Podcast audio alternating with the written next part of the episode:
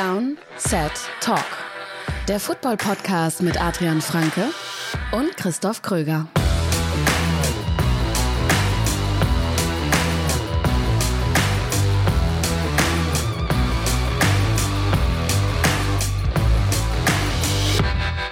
Donnerstag, 18. Januar 2024. Ihr hört eine neue Folge Downset Talk. Das ist der offizielle NFL-Podcast von RTL mit mir, Christoph Kröger und natürlich auch wieder mit Adrian Franke.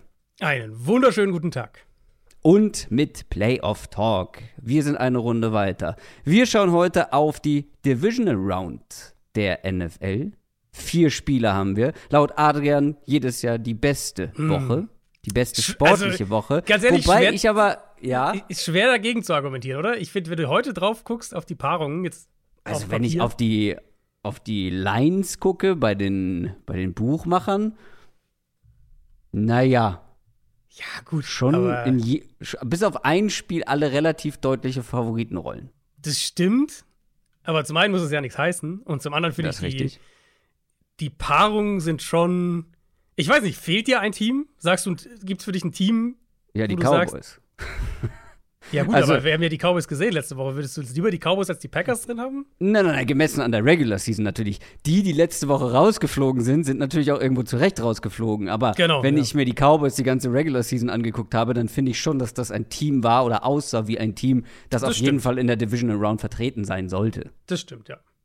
Ähm, und ich hatte letztes, letzte Woche mehr, mehr ein gutes Bauchgefühl bei den Außenseitern. So grundsätzlich, würde ich Du meinst, dass sie behaupten. gewinnen, oder? Ja, genau, dass ich Okay. hier Upset-Möglichkeiten sehe. Irgendwie ist das diese Ja. Woche etwas weniger. Wir werden darüber auch noch sprechen. Wir haben beide in unserem Tippspiel ziemlich gut eigentlich performt, Ich finde auch. ich. Ich finde 2 auch, zu war- 1, jeder. Ja. Also zwei richtige, einmal daneben gelegen. Ich glaube, ich war bei den, bei den Cowboys daneben, damit kann ich leben, damit hätte ich wirklich nicht gerechnet. Ich war Aber bei den dafür Rams. bei den meine, war, richtig. Das war ein Punkt da im Endeffekt. Also finde ich auch okay. Ja, und vor, ich habe ja, äh, ich hab, ähm, meine Picks gegen den Spread 3 und 0 diese Woche. Also pick-technisch war es ein guter Start in die Playoffs. Ein guter Start in die Playoffs. Wir sind gespannt, für wen es weitergeht. Wir werden, wie gesagt, über alle vier Spiele im Detail sprechen. Wir haben aber auch dieses Mal wieder eine Story der Woche mit dabei. Und nicht nur das.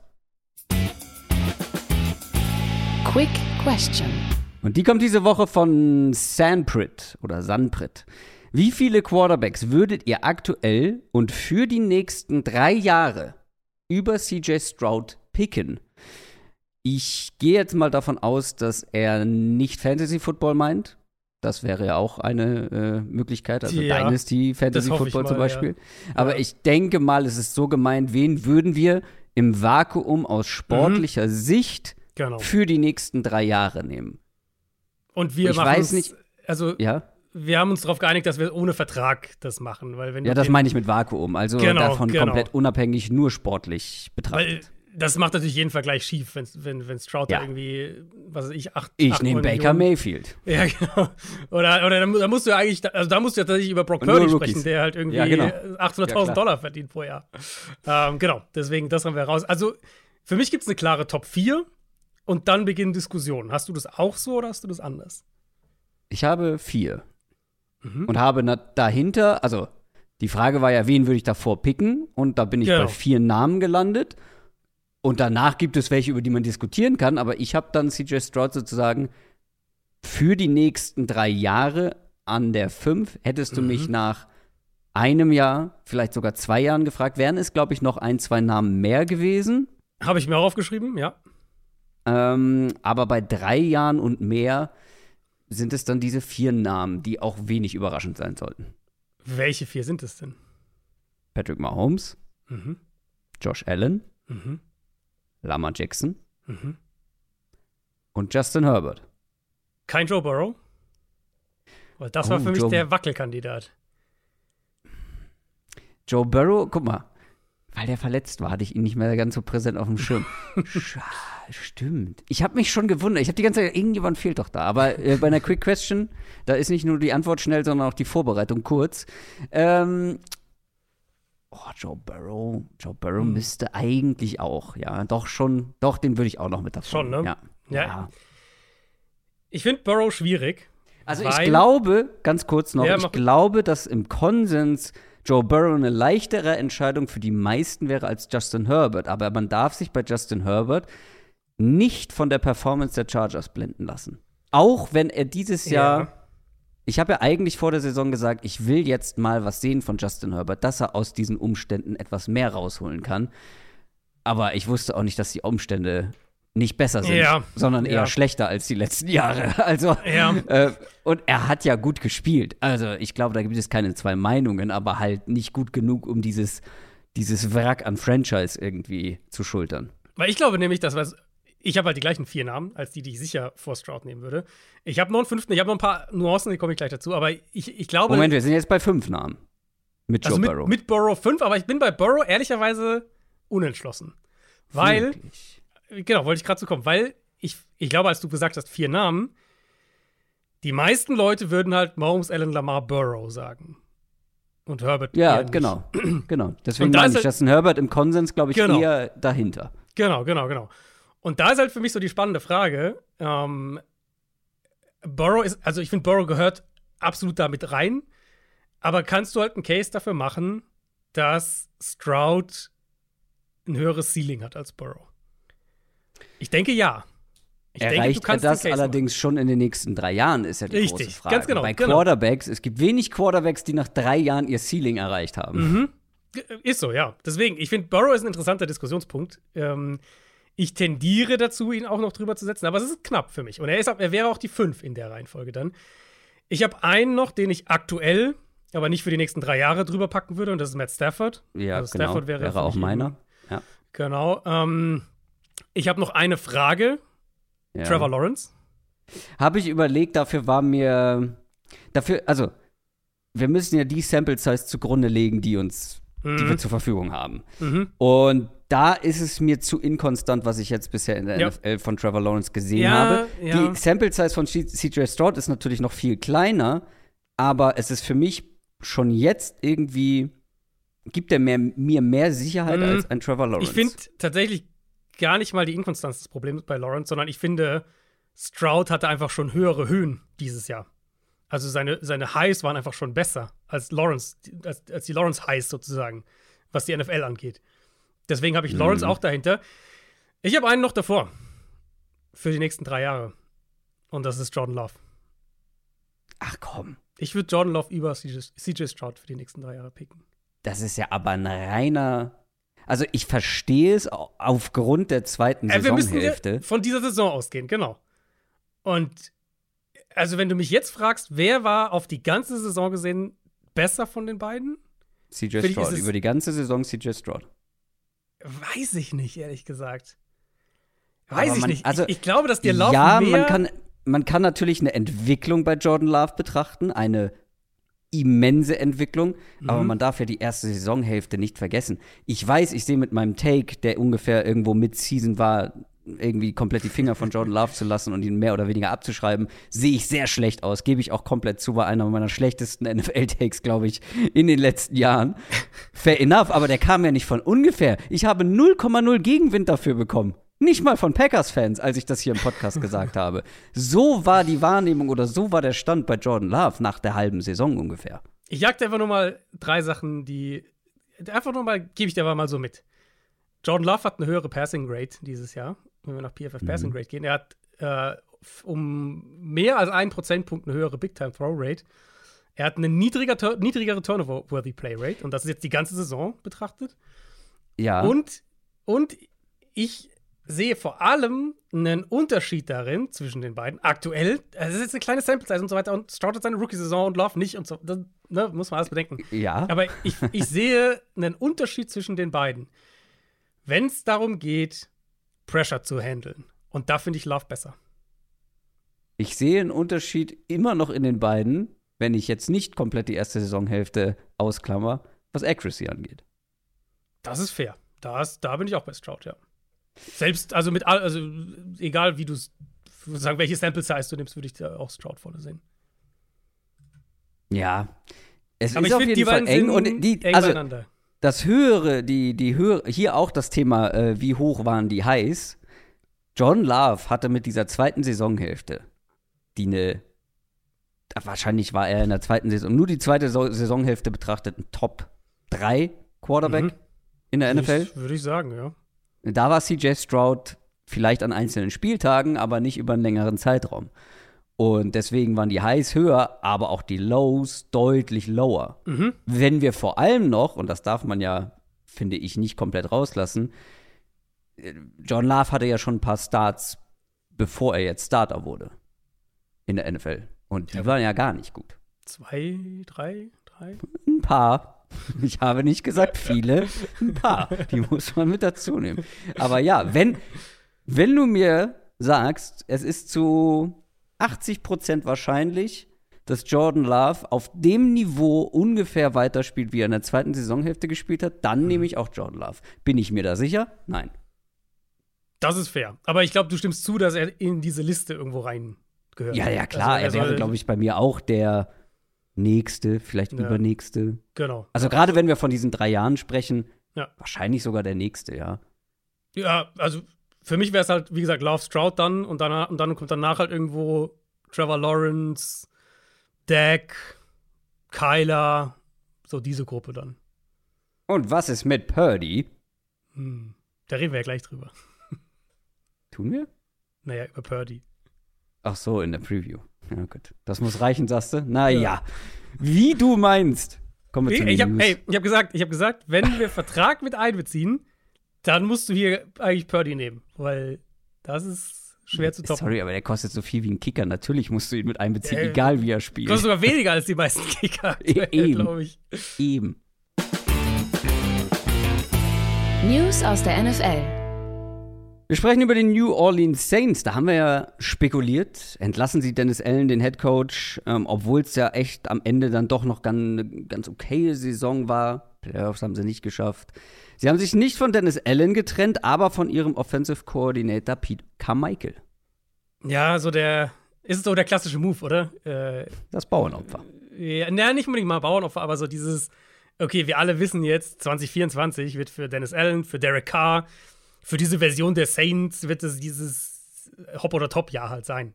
Absolut. Und dann versuchst du halt offensiv nochmal was anderes zu machen. Ich glaube auch, also ich finde es nicht, dass es ein Bauernopfer ist. Ich glaube, da gibt es durchaus berechtigte Kritik an der Offense, auch ja, aus schematischer Perspektive. Ähm, er war ewig im Amt.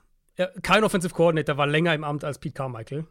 Und mhm. ähm, ich meine, er war dementsprechend logischerweise auch noch ein, ein Überbleibsel aus Sean Paytons Coaching-Staff. Also Dennis Allen hat den mit übernommen quasi, als er Head Coach wurde, hat die Offense da versucht, intakt zu halten. Und es ist ja nicht nur Pete Carmichael, es ist auch äh, ist einer der Senior Assistant Coaches offensiv, es ist der Receiver Coach. Der Running Backs Coach hat sich sowieso Richtung Giants verabschiedet, also da, da wird einiges sich verändern. Und wie gesagt, ist der klare Hinweis darauf, kommende Saison. Ich glaube, da können wir, mein, wir sind im Februar, wir sind im Januar, wir sind noch nicht mal im Februar, wir sind noch nicht mal nach der Saison. Da können wir jetzt schon sagen, wenn die, wenn die Saints die Playoffs nicht erreichen, kommende Saison, dann sind die weg. Und ja. ich glaube, jetzt wird Allen. Allen, ich bin mal gespannt, was er macht. Also, wie weit sein Netz ist, das er auswirft, sozusagen.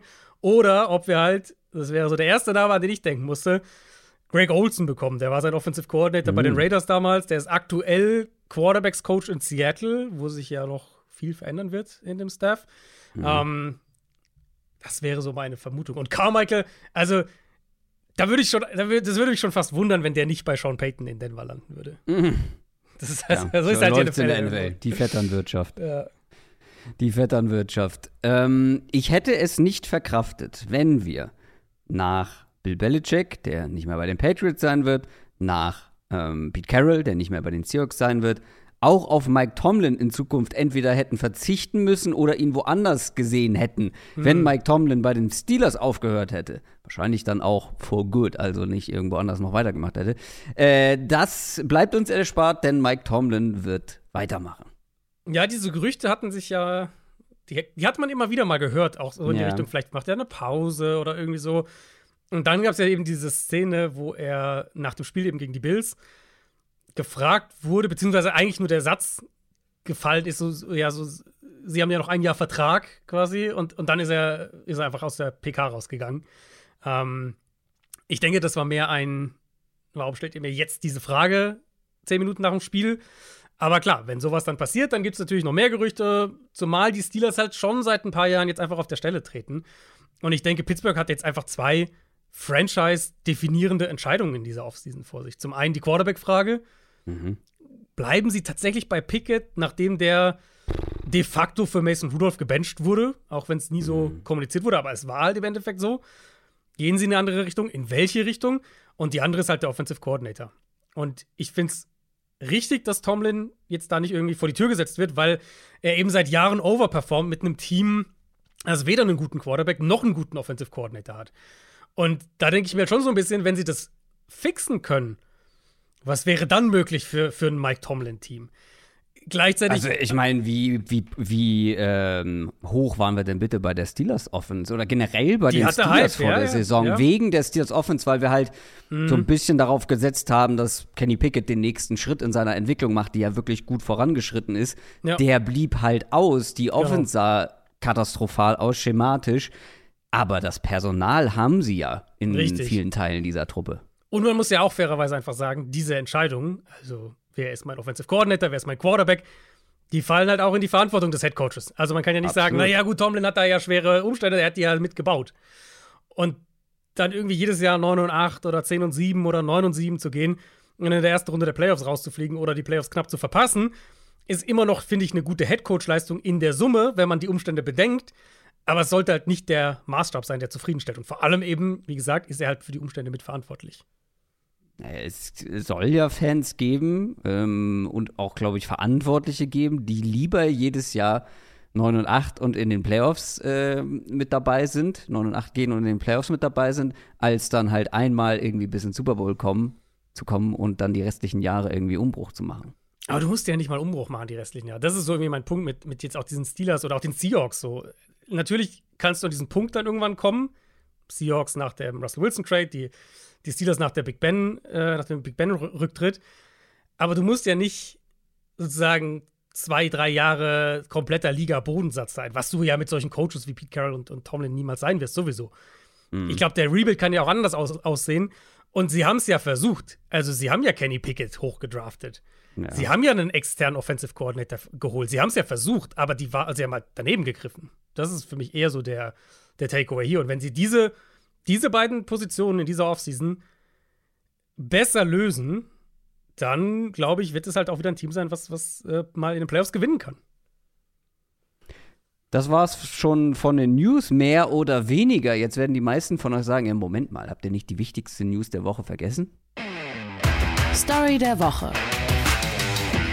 Wir müssen ein letztes Mal vielleicht für diese Saison sportlich zumindest auf die Saison, vor allem die zweite Saisonhälfte der Philadelphia Eagles schauen. Denn diese zweite Saisonhälfte war eine Katastrophe. Mhm. Gegipfelt in dieser Playoff-Niederlage in der Wildcard-Round gegen die Tampa Bay Buccaneers. 9 zu 32. Das ist eine richtige Klatsche. Und damit guckt man auf die letzten sieben Spiele und sieht einen einzigen Sieg gegen die Giants. Die mhm. nicht besonders guten Giants. Und gegen die sie auch eins verloren haben. gegen die sie kurz danach auch noch eins verloren haben. Ja, ja toll. Ähm, aber dieses Spiel war ja irgendwie so der, der, der Tiefpunkt dieser Saison mhm. oder dieser Saisonhälfte. Nicht nur, weil es das Ende der Saison für die Eagles war, sondern auch sportlich auf dem Feld, weil es hat ja wirklich, das war ja schon fast grotesk, es hat ja nichts funktioniert. Ja. Weder die Offense noch die Defense. Kaum ein Tackle hat in der Defensive gesessen. Nicht mal Screens haben irgendwie offensiv, sind überhaupt beim, beim Screen Receiver mhm. angekommen. Nicht mal der Hush-Push hat funktioniert. Das stimmt, ja. Also, das ist ja wohl der Gipfel des Bösen in Philadelphia. Der Pass Rush, hat, Pass Rush hat nicht funktioniert, auch jahrelang die Stärke gewesen, auch in der ersten Saisonhälfte ja noch echt irgendwie mhm. ähm, eine Stärke gewesen. Das war insgesamt eine katastrophale Vorstellung dieser Mannschaft und es ist ja nicht so, dass es überraschend kam. Erinnerst du dich noch an den Anfang der Saison? Da haben wir mehrfach, meinte ich mehrfach, ja, irgendwie flutscht es mhm. bei den mhm. Eagles offensiv nicht so wie letztes Jahr. Und da haben wir sehr viel drüber gesprochen, weil wir dann auch beide das Gefühl hatten, ja, so ganz rund läuft es nicht. Und trotzdem sind sie dann 10 und 1 gegangen. Damit ja. haben sie mich, selbst mich dann irgendwie so ein bisschen halt überzeugt. Mit einem ähm, harten so Schedule in der ersten Saison, das war ja auch so Teil des Themas, zu sagen, die, sie schlagen halt die Bills und sie schlagen die Chiefs und sie gewinnen halt ja. diese Top-Spiele irgendwie alle. Genau. verlieren, okay, dieser eine Ausrutscher war die Jets, gut, passiert in der NFL, aber Ja. sie haben halt irgendwie diese ganzen Top-Teams, ja, die Cowboys im ersten Spiel auch, diese ganzen Top-Teams halt geschlagen, wo man halt dann so sagt, also, okay, ja, man würde sich noch mehr Konstanz und mehr Dominanz wünschen, aber es ist die NFL und du hast, die gewinnen diese ganzen Spiele. Genau, und dann war ich auch irgendwann so, ja, was, was willst du da kritisieren? Ja, es ist, flutscht nicht so, aber es läuft Mhm. trotzdem. Ähm, danach sind sie aber richtig auf die Füße gefallen. Die Offense wurde ein größeres Problem. Das Nicht-Flutschen wurde ein, ja, ein Kratzen, mehr oder weniger. Äh, aber das allergrößte Problem, und das hat man auch am Montag gesehen, war die Defense der Eagles. Ja, Defense und ich würde auch zu dem anderen Punkt nochmal zurückkommen, den du äh, so ein bisschen schon umschrieben hast, weil wir hatten ja nach dem Cowboys-Spiel drüber gesprochen, dass die Cowboys in dem Spiel gegen die Packers gewirkt haben wie ein Team, das einfach die Last der Welt auf den Schultern hat. Also so jeder Fehler, jeder Drop, alles hat so gefühlt zehn Minuten lang hing das noch in den Köpfen und so, also man hat einfach das Gefühl gehabt, dieses Team konnte mit dem Druck nicht umgehen in der Situation. Das fällt auf den Headcoach zurück und ist halt eine Sache von, von, ja, weiß nicht, Vorbereitung nicht gut genug, was auch immer. Die Eagles, finde ich, in dem Spiel haben gewirkt, als hätten sie keinen Bock, da zu sein. Als hätten Hm. sie einen Haken hinter die Saison gemacht. Und das Tackling war natürlich das eklatanteste. Ach, Aber du das- meinst das, Cowboys ähm, Playoff-Spiel jetzt? Ja, ja, genau, sorry, ja. Okay, ich dachte, genau. ein Spiel zwischen den Nein, Eagles nein, nein, und den nein, genau. Cowboys. Das Cowboys-Packers-Spiel. Ja. Ähm, und die Eagles gegen die Bucks war halt echt so ein. äh, Also, wollt ihr hier überhaupt spielen oder Hm. wollt ihr hier jetzt so Dienst nach Vorschrift machen und dann ab in Urlaub? Und das fällt natürlich massiv auf den Headcoach zurück. Vor allem, wenn du einen Headcoach hast, der eben nicht der offensive Playcaller in dem Sinne ist, dieser, der mehr dieser CEO-Type ist, der, der mehr so das, auch den Charakter des Teams irgendwo formen soll. Also soll jeder Headcoach, aber bei solchen Typ Headcoaches ist es natürlich noch mehr im Vordergrund. Und ich finde, bei solchen Headcoaches sind zwei Sachen essentiell. Punkt eins, die Coordinator-Verpflichtungen müssen sitzen, weil diese Art Headcoach wird immer wieder Coordinators verlieren, weil die Offensive ist, der- ist der, der Playcaller, ist der Coordinator, Defense ist der Playcaller, der Coordinator. Wenn diese Units gut sind, wie es letztes Jahr der Fall war bei den Eagles, dann verlierst du diese Coaches halt. Das heißt, du musst halt dann auch konstant gut darin sein, diese Posten neu zu besetzen. Und Punkt zwei ist, so ein Headcoach muss gut darin sein, das Team mental, emotional on point zu haben. Und in beiden Aspekten, also Koordinator-Sache und die Einstellung des Teams, also hätte Sirianni ja nicht mehr daneben greifen können in dieser Saison. Und das, das, da reden wir ja noch gar nicht über das Ganze, was dann in der Saison passiert ist. Von dieser merkwürdigen Defensive Coordinator, ich weiß nicht, wie es nennen soll, Demontage, keine Ahnung, weil sie haben ihn ja nicht entlassen. Aber sie, sie haben auch nominell, glaube ich, Matt Patricia nie zum Defensive Coordinator gemacht, aber er war dann irgendwann der, der Playcaller und irgendwie war er dann doch verantwortlich. Das ganze Thema äh, offensiv, die gleichen Probleme. Ich glaube, ich weiß noch, die Eagles haben ja gegen die Bucks gespielt in Woche 3, war es, glaube ich. Ich weiß noch, dass wir vor dem Spiel, vor diesem Woche 3-Spiel, habe ich drüber gesprochen. Ja, die Eagles und das Blitzing. So, irgendwie haben sie nicht so richtig Antworten darauf. Und, und ja, ja, dann versuchen sie irgendwie halt mit ihrer Qualität individuell zu gewinnen, aber so richtig die konstanten Antworten fehlen mir. Und wir sitzen hier nach dem Wildcard-Spiel gegen die Bucks und dieses Problem haben sie einfach die gesamte Saison nicht nur mit sich rumgetragen, sondern es war jede Woche das Gleiche. jede Woche die gleiche Sache. Und da musst du ja dann jetzt aus Owner-Sicht, musst du dir ja die Frage stellen, inwieweit vertrauen wir Nick Sirianni, dass er das, was diese Saison komplett schiefgegangen ist, nächste Saison besser macht? Das ist letztlich die Frage, weil wenn man ihm das, wenn du ihm da nicht zutraust, das signifikant besser zu machen, dann musst du ihn eigentlich jetzt entlassen, ehrlicherweise. Egal, dass die im Super Bowl standen letztes Jahr, das ist dann in dem Moment nicht relevant für mich, weil du kannst mir nicht erzählen, dass er den Lockerroom erreicht hat am Ende dieser Saison. Nee. Also das ist völlig ausgeschlossen. Und, und gerade offensiv gibt es halt auch diese, diese Ausreden nicht, in Anführungszeichen, die du ein Stück weit defensiv bringen kannst, weil die Qualität einfach defensiv nicht mehr so da war. Aber offensiv gibt es es eigentlich nicht. Und ich finde, vom, vom In-Season-Management, von dem ganzen Coaching, Coaching-Situation, Coordinator-Situation, Play-Calling, diese ganzen Sachen, nichts davon wirkt gut. Sagen wir es mal so. Und Howie Roseman hat schon einen Coach entlassen, obwohl er den Super Bowl gewonnen und nicht verloren hat. Eben, da- das ist halt so ein Ding mit den Eagles und, und, und Jeffrey Lurie, der Owner ja auch. Die sind nicht bekannt dafür, dass sie da dann sagen, ah ja, jetzt versuchen wir es nochmal, komm, jetzt machen wir nochmal neu. Ich meine, die haben Andy Reid entlassen. Nach all dem, was da los Also war. der- Und Das ist nicht so gut gealtert. nicht so gut gealtert, richtig. Aber Doug Peterson ist wahrscheinlich das treffendere Beispiel noch, weil mein Andy Reid war ewig da und es hat dann irgendwann nicht mehr funktioniert und so weiter und irgendwie haben vielleicht beide einen Neustart gebraucht. Bei Doug Peterson war es ja auch mehr so diese Richtung, es war halt dann äh, Super Bowl gewonnen und dann so ein bisschen der, der Abwärtstrend und dann eine frustrierende Saison gehabt und so und, und da gab es ja diese äh, letzte Woche der Regular Season, wo er dann ähm, Backups hat spielen lassen und diese ganze Thematik. Vielleicht eher passend das Beispiel hier, weil du dann bei Sirianni dich natürlich schon irgendwann fragen musst, also dieses Meme oder dieses, dieses äh, Ding, was machst du hier? Weil, also, wa- was ist dein, was, was gibst du dem Team positiv? Mhm. Ja, absolut berechtigte Frage. Und ich tendiere auch aktuell dazu, dass Nick Sirianni seinen Hut nehmen muss. Also vom Bauchgefühl. Auch meine Tendenz im Moment. Ich meine, wir sind, wir nehmen jetzt Mittwoch Nachmittag unserer Zeit auf. Das Playoff-Spiel ist jetzt dann ja bald, bald zwei Tage her. Ähm, Ja, das musst du schon vernünftig analysieren. Klar, du darfst nicht Mhm. bummeln, weil äh, es werden schon Interviews geführt Richtig, mit Headcoach-Kandidaten. der Eagles-Job wäre natürlich extrem attraktiv, wenn der offen natürlich. wird. Also, das muss man sagen. Und vielleicht spielt das ja sogar auch mit rein, dass halt Leute wie Bill Belichick auf dem Markt sind. Also, vielleicht äh, führt es dann auch mehr Harbaugh. dazu. Äh, ja, genau. Jim Harbaugh auf dem Markt ist. John, Jim. Jim, Jim. Jim. Jedes Mal. Ähm, ja, absolut. Ähm, also, das war wirklich, das ist wirklich ja, in sich zusammengefallen, dieses Kartenhaus Eagles. Aber worauf ich eigentlich auch noch zu sprechen kommen wollte, was wir aus den News so ein bisschen rausgelassen haben, weil wir das so im Rahmen der Story der Woche behandeln wollten, ist natürlich das Karriereende eines der sympathischsten und geilsten Spieler der NFL in den letzten Jahren. Und das Ende der Eagles-Saison ist halt auch leider das Ende seiner Karriere gewesen. Einer der besten Center aller Zeiten vielleicht sogar. Und das als sechste Runden-Pick 2011. Super Bowl-Champion geworden. Sechsfacher First-Team All-Pro. Siebenfacher Pro Bowler. Und Rekordhalter der meisten Starts in Folge bei den Eagles. 156 Spiele am Stück bestritten, ohne eins zu verpassen. Komplett irre Statistik. Jason, Jason Kelsey hat seine Karriere beendet. Ja, und halt wirklich eine der prägenden Figuren einfach für die Eagles.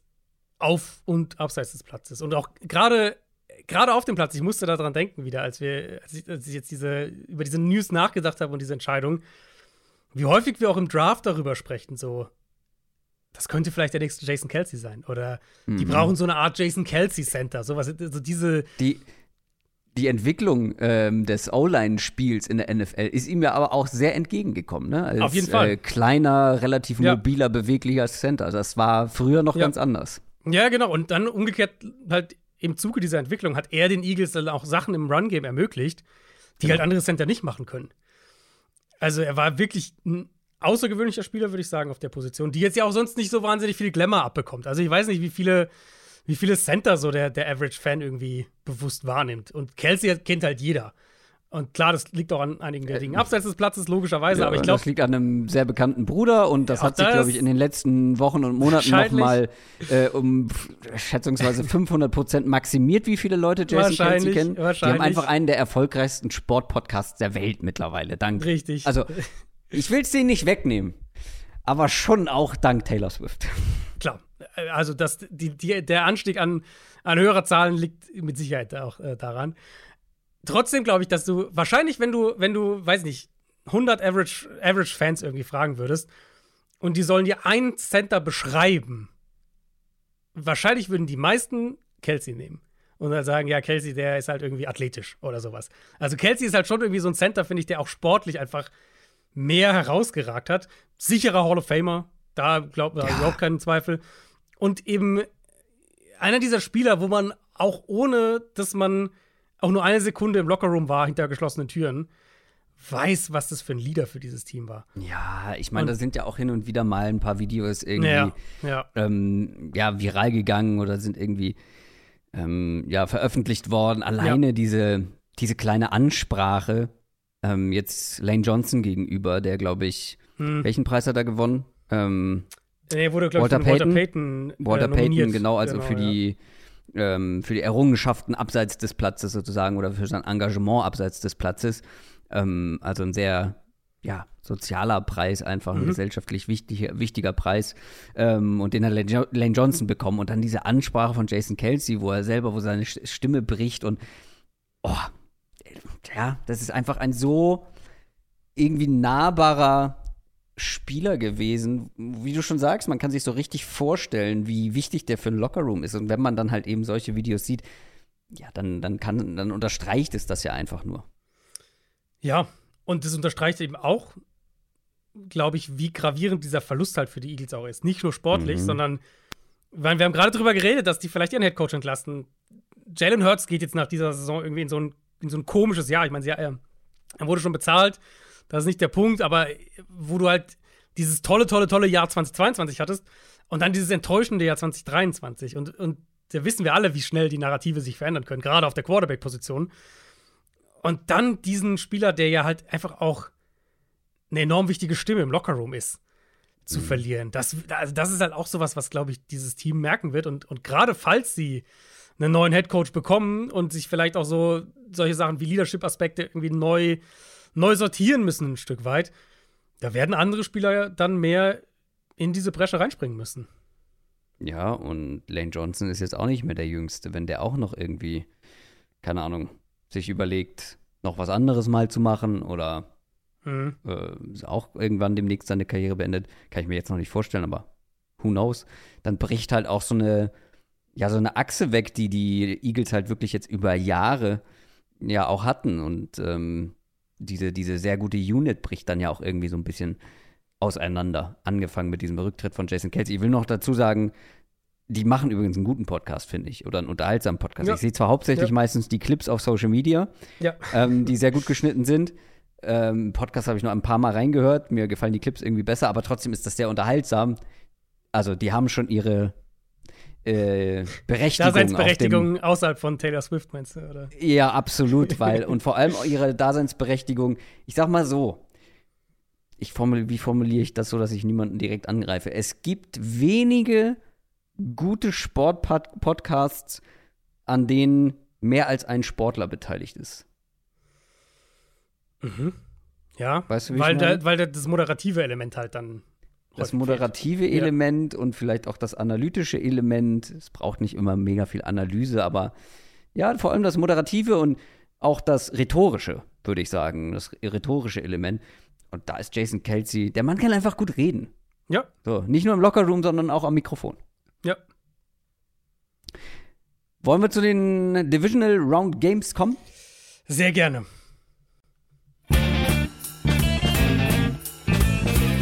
NFL Preview. Du, da muss mich nicht zweimal bitten, ne? Aber bevor wir das machen, noch ein kleiner Hinweis. Wenn ihr noch auf der Suche nach einem Fantasy-Football-Preis für den Sieger eurer Fantasy-Football-Liga seid, dann schaut mal bei uns im Shop vorbei. Das Fantasy-Football Champion Shirt 2023 im 90er-Jahres-Style ist seit einigen Tagen, äh, seit letzter Woche, vorletzter Woche, wie auch immer, ist auf jeden Fall verfügbar. Könnt ihr euch bestellen. Äh, wenn ihr ähm, uns eine Mail schreibt und weil zum Beispiel zu klein, zu groß äh, oder irgendwelche anderen Fragen habt, es kann ein paar Tage dauern, bis wir antworten, weil das ist alles noch Handarbeit. Äh, da antworten wir selber drauf und manchmal dauert das ein paar Tage, bis wir dazu kommen. Also keine Panik bekommen, jede Mail wird gelesen und bearbeitet. Jetzt aber zu den Spielen. Wir starten mit der Partie am Samstagabend, 22.30 Uhr. Die Baltimore Ravens empfangen die Houston Texans. Die Texans haben die Browns weggeklatscht und der Nummer 1 Seed der AFC, die Ravens, steigen ein nach ihrer Bye Week. Und das ist einfach, ich glaube, sportlich eins der geilsten Matchups an diesem Wochenende.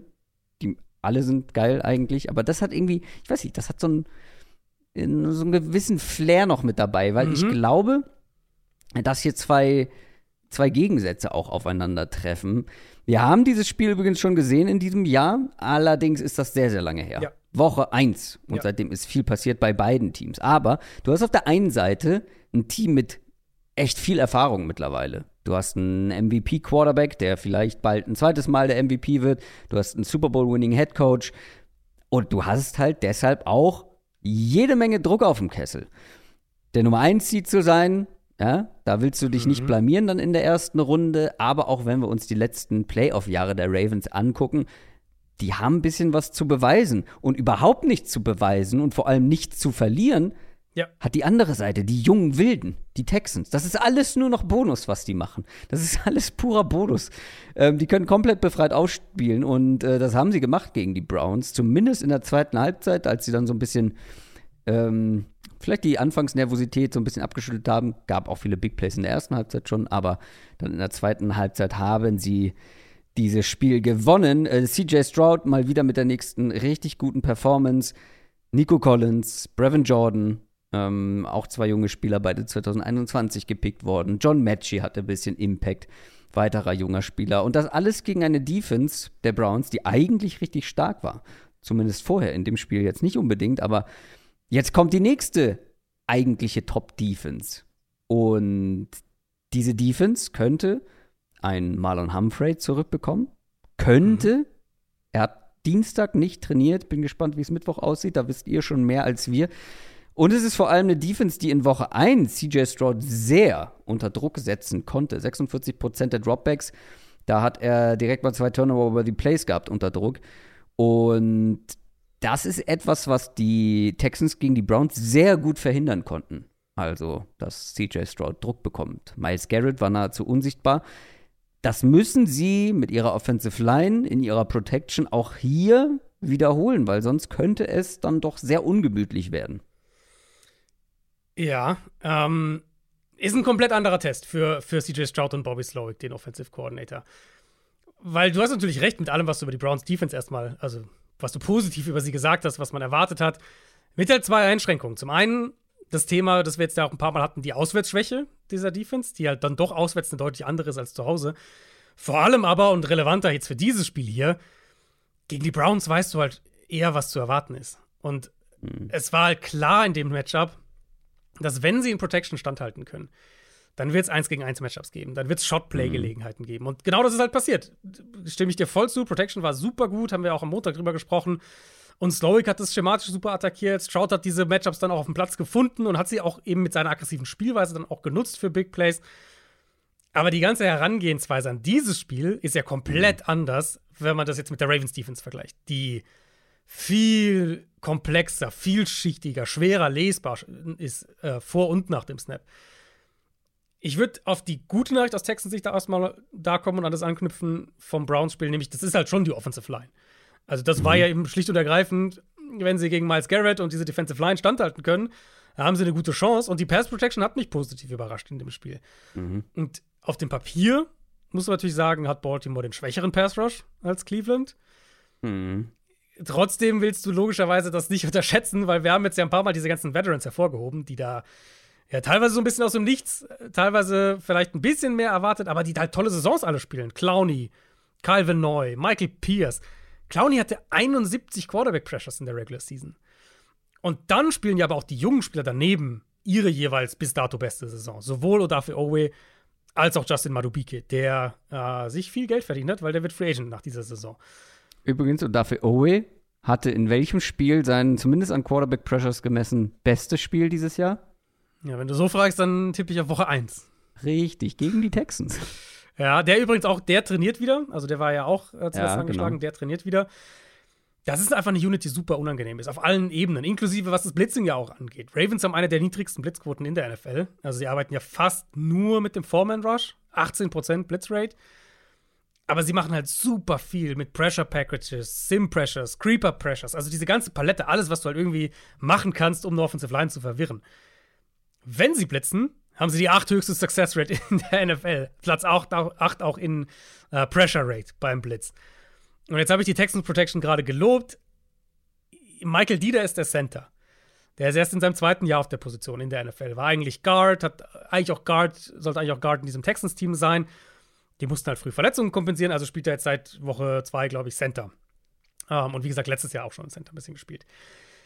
Der könnte hier strugglen, glaube ich, was Protection-Anpassungen angeht, was, was das Reagieren auf diese Fronts angeht, den Umgang mit diesen Fronts in diesen paar Sekunden vor dem Snap. Wenn wir dann aufs Passing-Game gucken, CJ Stroud hat äh, 26 Passing-Touchdowns dieses Jahr, zwölf davon über die Mitte des Feldes. über 2000 Passing Yards in der Mitte des Feldes. Mhm. Und ich rechne jetzt hier nur, rede jetzt hier nur über die Pässe, die über die Line of Scrimmage geflogen sind, also nicht so Screens oder solche Sachen. Da sind die Ravens aber halt mega stark in dem Bereich. Mit den Linebackern, sie haben mhm. mit Kyle Hamilton eine Antwort auf Dalton Schulz, der eine weitestgehend sehr konstante Absicherung war im Passspiel für diese Offense. Und dann ist halt Nico Collins die große Frage. Du hast Humphrey schon angesprochen. Wenn Humphrey nicht spielen kann, haben sie wahrscheinlich kein gutes 1 gegen 1 Matchup, zumindest mal defensiv für Nico Collins. Meine Ravens spielen eh viel Zone Coverage, das heißt, es verteilt sich dann eh so ein bisschen. Aber von diesen zwölf Touchdown-Pässen über die Mitte sind fünf alleine zu Nico Collins gegangen. Hm. Er kann dieser Sideline-Ex-Receiver sein, der Downfield gewinnt, der, der Go-Balls holt und sowas. Hat er auch ein paar Mal gemacht dieses Jahr, aber ist gar nicht so häufig, wie man vielleicht denken würde bei ihm.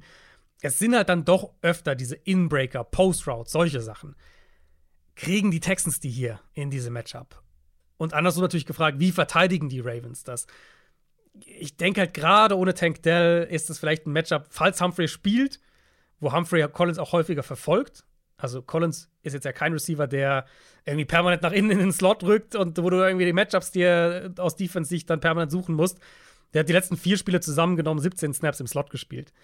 Das heißt, du kannst schon grob damit rechnen, der wird außen stehen, links oder rechts. Also wenn du den verfolgen willst mit einem Corner, kannst du schon machen. Ähm, und dann bin ich einfach wahnsinnig gespannt darauf, Stroud gegen diese Defense zu sehen. Wir hatten äh, vor dem Browns-Spiel auch ein bisschen darüber gesprochen. Ich meine, jeder Quarterback ist über eine entsprechende Sample Size gesehen schlechter unter Druck, als wenn er keinen Druck bekommt. Stroud war halt verhältnismäßig schon eher mittelmäßig, wenn er Druck gekriegt hat dieses Jahr. Und ich halt wahnsinnig viel von ihm. Die Prognose für diese Offense auch ist, ist toll, ist unfassbar positiv. Aber diese Kombination aus unangenehmer Secondary, Antworten auf, auf Tidance im Passspiel, Antworten auf die Mitte des Feldes und dann eben ein, ein schwer ausrechenbarer Pass Rush mit einem tendenziell eher unerfahrenen Center. Ich, ich glaube, dass das zu viel sein wird für die Texans Offense. Also, wenn ihr Marlon Humphrey beobachten wollt, ähm, wo er sich aufstellt, ob er Nico Collins verfolgt, Nummer 44 der Ravens beobachten. Glaubst du, ja. glaubst du, die Texans, also Texans am Boden, ähm, hm. war ja lange Zeit eher ja. nicht so berauschend? Könnte Richtig. gegen die Ravens da vielleicht irgendwie mehr gehen, wenn es vielleicht im Passspiel, wenn Nico Collins ganz gut, ganz gut rausgenommen wird, wenn dort ein Schulz limitiert wird, dass man mhm. vielleicht da am Boden irgendwas kreieren kann? Also ich will es nicht ausschließen, weil die Texans fand ich ehrlicherweise ziemlich weird dieses Jahr, was das Run-Game angeht, weil sie mhm. häufiger in Spielen, wo ich es nicht erwartet hatte, dann den Ball ganz gut gelaufen sind und andersrum in, in Matchups, wo ich gedacht habe, da müsste doch was gehen, da da nichts ging. Ähm, also die Ravens sind auf jeden Fall gegen den Run, würde ich sagen, verwundbarer als gegen den Pass. Das, ja. das würde ich ganz klar so sagen. Wenn sie da irgendwie einen Ansatz finden, ich meine, idealerweise irgendwie über ihr Zone-Run-Game, bisschen Duo-Blocking, solche Sachen, wenn sie da Ansätze finden, kann ich es mir vorstellen. Aber wie gesagt, ich finde es schwer zu prognostizieren für die Texans, weil ich, ich habe irgendwie, ich meine, wir sind jetzt. Man vertraut in, dem halt null. Ja, ich habe irgendwie noch keine richtige Lesart, wo ich das erwarten nee. kann, dass dieses Run-Game gut funktioniert. Sie haben es schon gezeigt, auch in schwierigen Matchups dieses Jahr. Mhm. Aber konstant ist es halt ehrlicherweise nicht. Was auch nicht so konstant ist, ist Lamar Jackson in den Playoffs. Also, mm. das ist ja ohne Frage einer der besten Quarterbacks der NFL in den letzten mm. Jahren gewesen. Ich glaube, da gibt es keine große Diskussion auch wenn manche ihn in der MVP-Diskussion dieses Jahr nicht mal erwähnen, den Buchmacher-Favoriten, aber okay, ist ein anderes Thema. Ähm, in den Playoffs war er bislang kein Top-Quarterback. Vier Spiele, nur ein Sieg in der Postseason. Drei Touchdowns, fünf Interceptions, nur einmal über 200 Passing Yards, 19 Sacks in vier Spielen. Das ist Lamar Jacksons Bilanz mhm. sozusagen. Äh, fünf Fumbles kommen noch dazu, nur ein Rushing Touchdown. Also nicht so doll. Und das meine ich so ein bisschen mit, wer hat hier den Druck? Wer hat hier was zu verlieren? Zwei Jahre haben sie jetzt gar keine Playoffs gespielt. Man muss dieses Fenster, auch wenn das mit Lamar Jackson noch ein paar Jahre offen ist, aber trotzdem musst du dieses Fenster dann vielleicht auch mal etwas effektiver nutzen, als jetzt ein Sieg in den Playoffs seit Lamar Jackson bei den Ravens ist. Sehr gut war die Woche Pause. Ähm, nicht nur für die Defense, wo einige zurückkommen könnten oder sich erholen könnten, sondern auch für die Offense. Mark Andrews, der Titan, hat schon mhm. limitiert trainieren können, war jetzt lange raus. Also es könnte sein, dass er wieder dabei wäre. Das wäre natürlich riesig. Der wichtigste Passcatcher eigentlich in dieser Offense. Und generell könnte die Offense halt wieder fitter sein. Also Gavin Seidler äh, könnte spielen in der Offensive Line. Zay Flowers war ein bisschen angeschlagen, hat noch limitiert trainiert, könnte, könnte aber klappen. Devin Duvernay könnte zurückkommen von IA, je nachdem, wie wichtig das wird. Aber ähm, wäre zumindest äh, eine weitere Verstärkung. Was glaubst du, wie viel hat die Texans Defense da entgegenzusetzen, beziehungsweise wie hoch ist das Stolperpotenzial für Lamar Jackson, dass es auch hier mhm. wieder eine durchwachsene Performance wird? Also ich muss dich in einer Sache korrigieren, bevor Ravens-Fans dich äh, zu spammen. Die Ravens haben T äh, Playoffs gespielt letztes Jahr, nur ohne Lamar, weil der war ja verletzt. Die Vollkommen waren, richtig. Ja, ja Lamar hat jetzt, stimmt, Lamar hat jetzt keine, hat jetzt zwei genau. Jahre keine, ja, vollkommen genau. richtig. Äh, was ja erstaunlich eng war, dieses Spiel gegen Cincinnati. Ähm, ja, Texans haben gegen Cleveland gezeigt, was sie mit einer Line machen können, wenn sie es mit einer wackeligen Tackle-Situation zu tun haben. Und wenn der Gegner halt auch offensiv ein Stück weit eindimensional ist, was finde ich für diese Browns-Offense gerade seit Flacco übernommen hat, haben sie schon sehr darauf gebaut, dass Flacco das auch trägt irgendwo. Die Edge-Rusher waren alle dabei. Ähm, Grenard hat so ein bisschen auf dem Pitch-Count gespielt, aber er war da, er hat ein paar Plays gemacht. Will Anderson hat Plays gemacht. Derek Barnett war wahrscheinlich der auffälligste Pass-Rusher für Houston in dem Spiel. Und wenn sie da so gewinnen, dann klappt halt auch der Rest natürlich viel einfacher. Plus, das war interessant, sie haben Derek Stingley primär auf Amari Cooper angesetzt. Was jetzt nicht unbedingt, also dass die bei der Texans Defense einen Corner, einen Receiver verfolgt, ist jetzt nicht unbedingt der Standard. Der hat sehr gut gemacht. Mein Cooper war ziemlich sicher nicht bei 100% aber gut, das hat den Texans noch mal mehr Freiheiten gegeben, dass sie da halt einen hinstellen konnten. Das Problem aus Texans Sicht ist, dass fast nichts davon sich auf dieses Matchup übertragen lässt. Äh, die Ravens mhm. haben nicht diese Offensive Tackle Probleme, die die Browns haben. Die Ravens haben ein Run Game, natürlich inklusive dem, was Lamar Jackson machen kann. Ähm, die Ravens haben keinen klaren Nummer 1 Receiver, auf den man sich da irgendwie fokussieren könnte, Gameplan technisch. Sie verteilen das sehr gut. Und selbst die einzelnen Receiver, also vor allem Zay Flowers, bekommen ja auch teilweise von Woche zu Woche sehr unterschiedliche Aufgaben. Und Mark Andrews, hast du angesprochen, wird zurückkommen. Aller Voraussicht nach. Mal gucken, wie groß seine Rolle direkt ist, aber der wird seine Snaps haben und wenn es irgendwie nur, keine Ahnung, bei Third Down kommt er rein, was weiß ich. Texans haben eine gute Run-Defense. Da könnten sie, finde ich, schon auch in dem Spiel gut standhalten, weil es ist ja nicht so, dass Baltimore dominant mit der Offensive Line ist, was das Run-Blocking angeht. Und vor allem, und das könnte ja super wichtig werden, und ähm, deswegen ist es halt auch so kritisch, dass die Texans ihre Defensive Line wieder zusammen haben. Houston hat eine Top 5 Run-Defense, wenn sie den Run aus einer leichten Box verteidigen. Wenn sie das hier umsetzen können, das wäre, glaube ich, eine Chance, wo, wo ich dann, oder, oder, ein Szenario, wo ich ihnen echt eine Chance auf der Seite des Ball, äh, Balls gebe. Das würde ihnen Freiheiten geben. Ob wir darüber reden, keine Ahnung, du hast einen Spy auf Lamar oder du hast irgendwie mehr Freiheiten in der Pass-Defense, was, was es auch immer ist. Weil sobald Baltimore sieben oder acht in der Box bekommt und dann dagegen den Ball werfen kann, ist es eine der gefährlichsten Passing Offenses in der NFL. Mhm. Wenn sie in, in Two Deep Coverages sitzen können, die Texans gegen die Ravens, weil sie den Run mit ihren leichten Boxes gut genug stoppen, dann glaube ich, können sie dieser Offense tatsächlich Probleme bereiten. Aber das ist natürlich viel verlangt, weil du diese Quarterbacks so eigentlich nicht spielen kannst. Ich habe mhm. mal nachgeschaut, es gibt drei Spieler unter allen Spielern in der NFL, die dieses Jahr 50 oder mehr Runs hatten. Also Running Backs, Receiver, Quarterbacks, alles. Es gibt drei Spieler darunter, die, wenn sie eine leichte Box bekommen, mehr als 6,5 Yards pro Run hatten. Und das sind Josh Allen, Lamar Jackson und Justin Fields. Das sind auch die mhm. Top 3 in EPA pro Run in diesen Szenarien und Lamar und Allen sind die 1 und 2, äh, also Allen die 1, Lamar die 2 in positiver Playrate. Ich denke, Lamar Jackson wird das Matchup dahingehend diktieren, dass die Texans mehr in Sieben-Mann-Boxes gehen müssen, wo sie wackeliger gegen den Run sind, als wenn sie aus einer leichten Box den Ball den Run verteidigen können.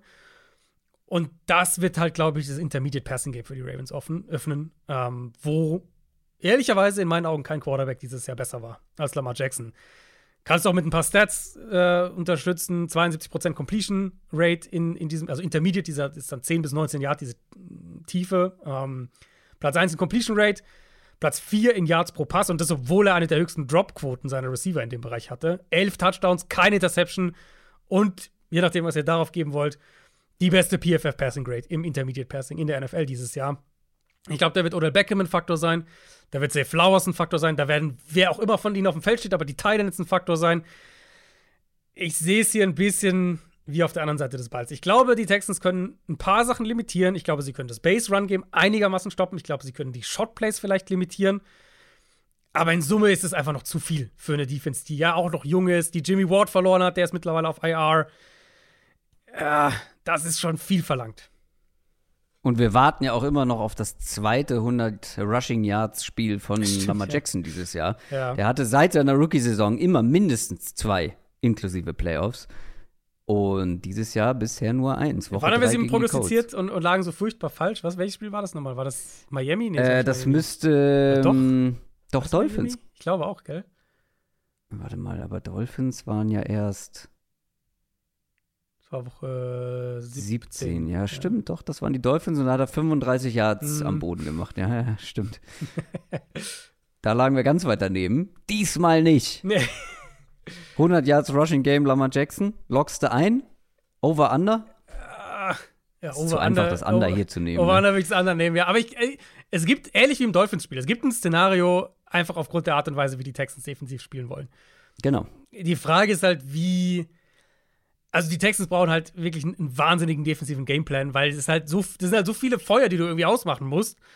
Und dafür haben sie halt wahrscheinlich einfach noch nicht das Personell, was auch völlig nachvollziehbar ist. Ja, also ich glaube, rein sportlich sind die Texans hier vollkommen zurecht mit sieben Punkten Außenseiter. Aber ich glaube, dass man hier diese Soft-Faktoren nicht unterschätzen darf. Diese Druck, meinst du? Es sind übrigens acht Punkte sogar mittlerweile.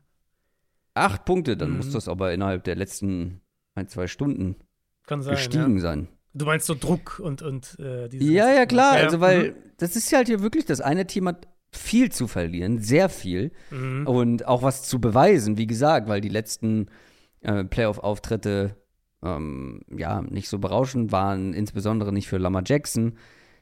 Und auf der anderen Seite halt welche, die wirklich überhaupt keinen Druck haben. Vielleicht haben sie jetzt sogar zu wenig Druck. Das könnte ich mir irgendwo auch vorstellen, dass sie jetzt, ja, ey, mit denen hat niemand, niemand in den Playoffs gerechnet, niemand als Division-Sieger gerechnet, niemand, na doch, gegen die Browns hat man schon irgendwo mit ihnen rechnen können. Du hast sogar auf sie getippt, ich hätte nicht auf sie getippt, aber ähm, es war jetzt, also ist jetzt keine Riesensensation gewesen, das auf gar keinen Fall. Ähm, vielleicht, vielleicht ist da jetzt, na, aber vielleicht ist jetzt auch so eine, so eine Stimmung, wir sind hier die Underdogs, wir können jetzt so richtig unangenehm werden. Ähm, und selbst in dem ersten Spiel, auch wenn es lange her ist, das war CJ Strouds NFL-Debüt und da waren sie am Ende, was die Punkte angeht, weit weg, aber ähm, ja, spielerisch, also vor allem, wenn man so drauf guckt, was sie produziert haben, dann auch an Yards in dem Spiel insgesamt, waren sie ja jetzt nicht komplett aus der Welt und sind seitdem offensiv und defensiv eigentlich noch stärker geworden. Ja, ja, stimme ich dir zu. Ich finde die acht Punkte auch viel. Also ich sehe schon ein Szenario, in dem Baltimore. Ich hätte sogar bei den sieben, die ich mir noch notiert habe, Mhm. äh, hätte ich schon gesagt, pff, oh, das ist aber, das will ich erstmal sehen. Ja. Ich meine, ich habe jetzt ja die Matchups ausführlich hier äh, aus meiner Perspektive analysiert und da, glaube ich, kam schon klar raus, dass ich auf beiden Seiten des Balls die Ravens Ja, ja. vorne sehe. Ähm, aber dass CJ Stroud ja irgendwie zwei, drei lange Dinger kriegt und, und halt vielleicht dann nicht irgendwie, vielleicht ein, zwei Mal Turnover-Glück auch hat, keine Ahnung. Und das irgendwie ein spannendes Spiel im vierten Viertel ist, also das kann ich mir absolut vorstellen. Ja, sehe ich genauso. Dann machen wir weiter mit den San Francisco 49ers und den Green Bay Packers. Das Spiel um 2.15 Uhr in der Nacht auf Sonntag.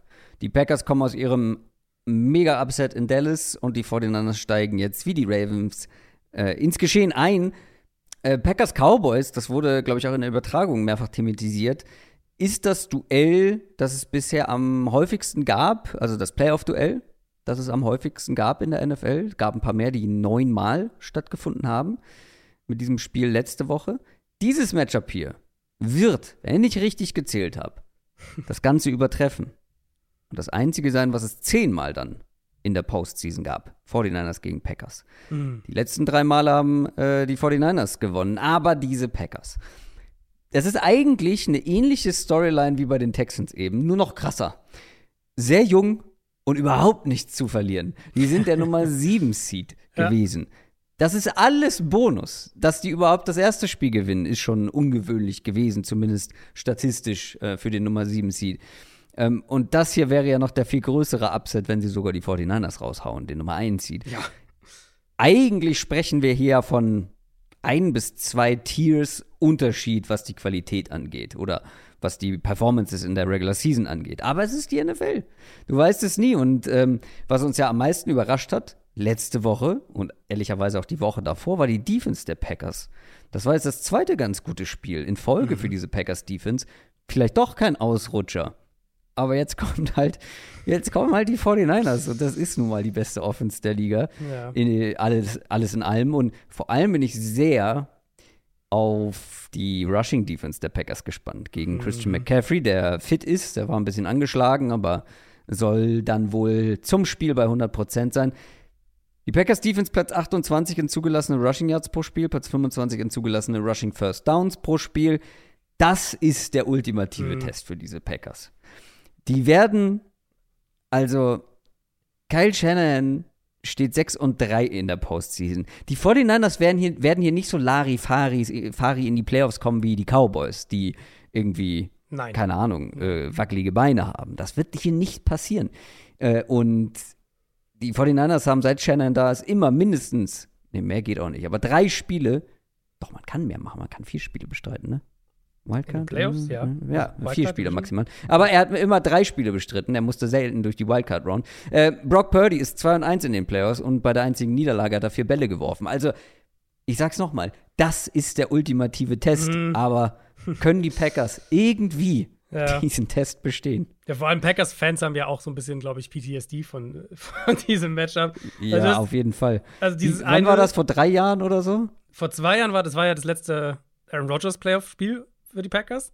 Das war ja diese, so dieses 13-10, das war ja dieses Special Teams Desaster und so weiter ah, und nee, so fort. das meine ich nicht. Das davor, glaube ich. Genau, ich. die drei davor und vor allem halt zwei von den drei davor waren halt die, wo die Packers am Boden sie komplett, also ja. die Niners die Packers am Boden komplett überlaufen haben. Das war das eine, das, dieses 37-20, das war das Raheem Mostert-Spiel. Ah ja. Wo, äh, oh ich weiß gar nicht, da hat Jimmy Garoppolo, glaube ich, zehn Bälle geworfen oder ja, sowas. Ja, ja, ja, das meine ich, das meine ich, wo sie so richtig also in ja. Grund und Boden gelaufen, gestampft ja, Und das wurde. andere war ja das Colin Kaepernick-Spiel. Das war das, dieses 45-31, wo ja, Kaepernick für. Wo, wo, sie dann in den Super Bowl gekommen sind, ne? Genau, wo Kaepernick für 140 oder ja. ich glaube Playoff-Rekorder und so weiter. Ja, ähm, andere Teams, aber die Frage, die du gestellt hast, ist natürlich die, die hier über diese Matchup steht. Und ich habe, das war natürlich auch das erste, wo ich rangegangen bin, als ich das Spiel vorbereitet habe. Mhm. Ähm, auch mit dem im Hinterkopf, okay, Packers Defense die letzten Wochen, auch gegen Dallas, da waren positive Sachen drin. Lässt sich das übertragen auf dieses Matchup? Und bevor ich in die Analyse komme, die Antwort für mich ist nein. Und die einfache Erklärung für mich ist das hier.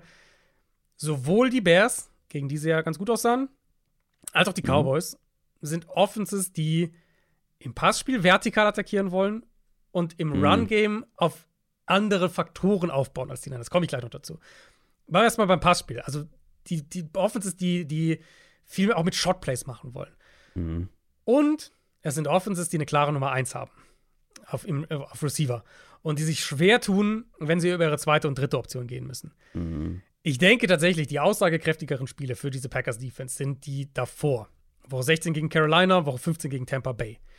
Das sind nämlich Offenses, die die Mitte des Feldes angreifen wollen. Und zwar nicht unbedingt mit so Seamballs, nicht mit, mit, mit, mit vertikalen Konzepten, sondern mit Inbreakern.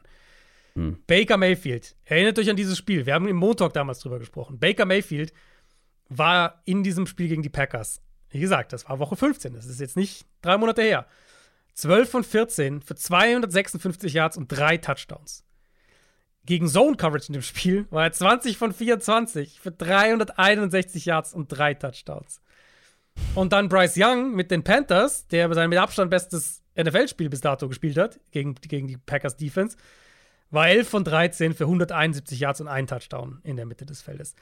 Und die Niners sind halt stilistisch näher bei diesen Offenses. Die, die sind am besten, wenn sie horizontal angreifen, in Kombination eben mit dem Run-Game und die Mitte des Feldes attackieren.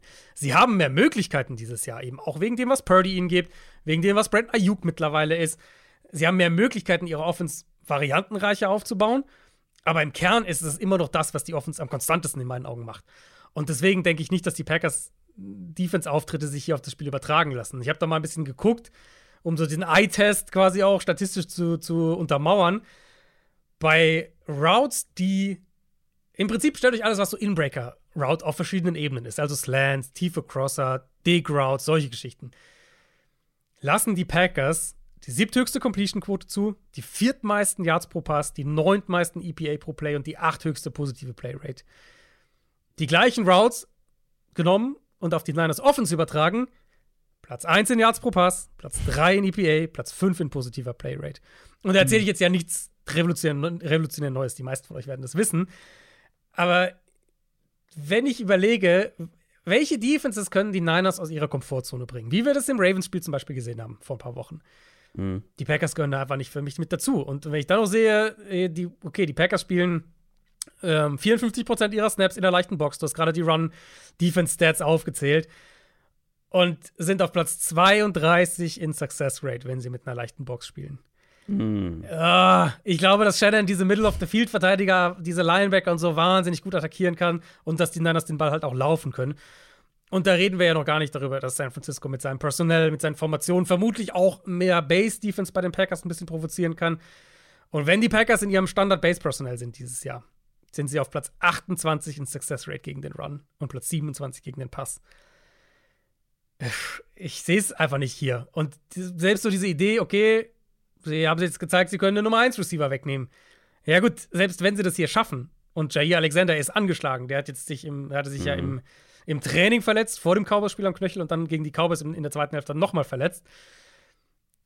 Selbst wenn der spielen kann und wir sagen, sie haben einen guten Plan für Brandon Ayuk, das hat halt nicht den gleichen Effekt, wie wenn du CD Lamb gegen die Cowboys rausnimmst oder DJ Moore gegen Klar. die Bears rausnimmst. Dafür gibt es zu viele ja. sehr gute andere Waffen. Also ja. vielleicht ein starkes George Kittle-Spiel, vielleicht ein überragendes Christian McCaffrey-Spiel, weil er eben ja. auch dann durch die Luft Schaden anrichtet.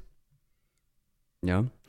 Wer wäre dein, wer wäre dein, ähm, wenn du jetzt auf einen setzen müsstest, der außerhalb oder abgesehen von Brandon mhm. Ayuk so ein, oder wer könnte ein Monsterspiel haben in dieser Offense? Debo. Wenn du einen nennen. Debo, Debo? mein Pick, ja. Den habe ich extra rausgelassen, damit ich ihn dir lasse, sozusagen. ähm, ich wäre eher, glaube ich, bei Kittel gewesen, aber ja, gut, Debo bietet sich natürlich genauso an. Ja, ich glaube, er ist. In der Mitte halt, des Feldes. Ja, und er ist halt auch so dieser, dieser Bully, einfach doch.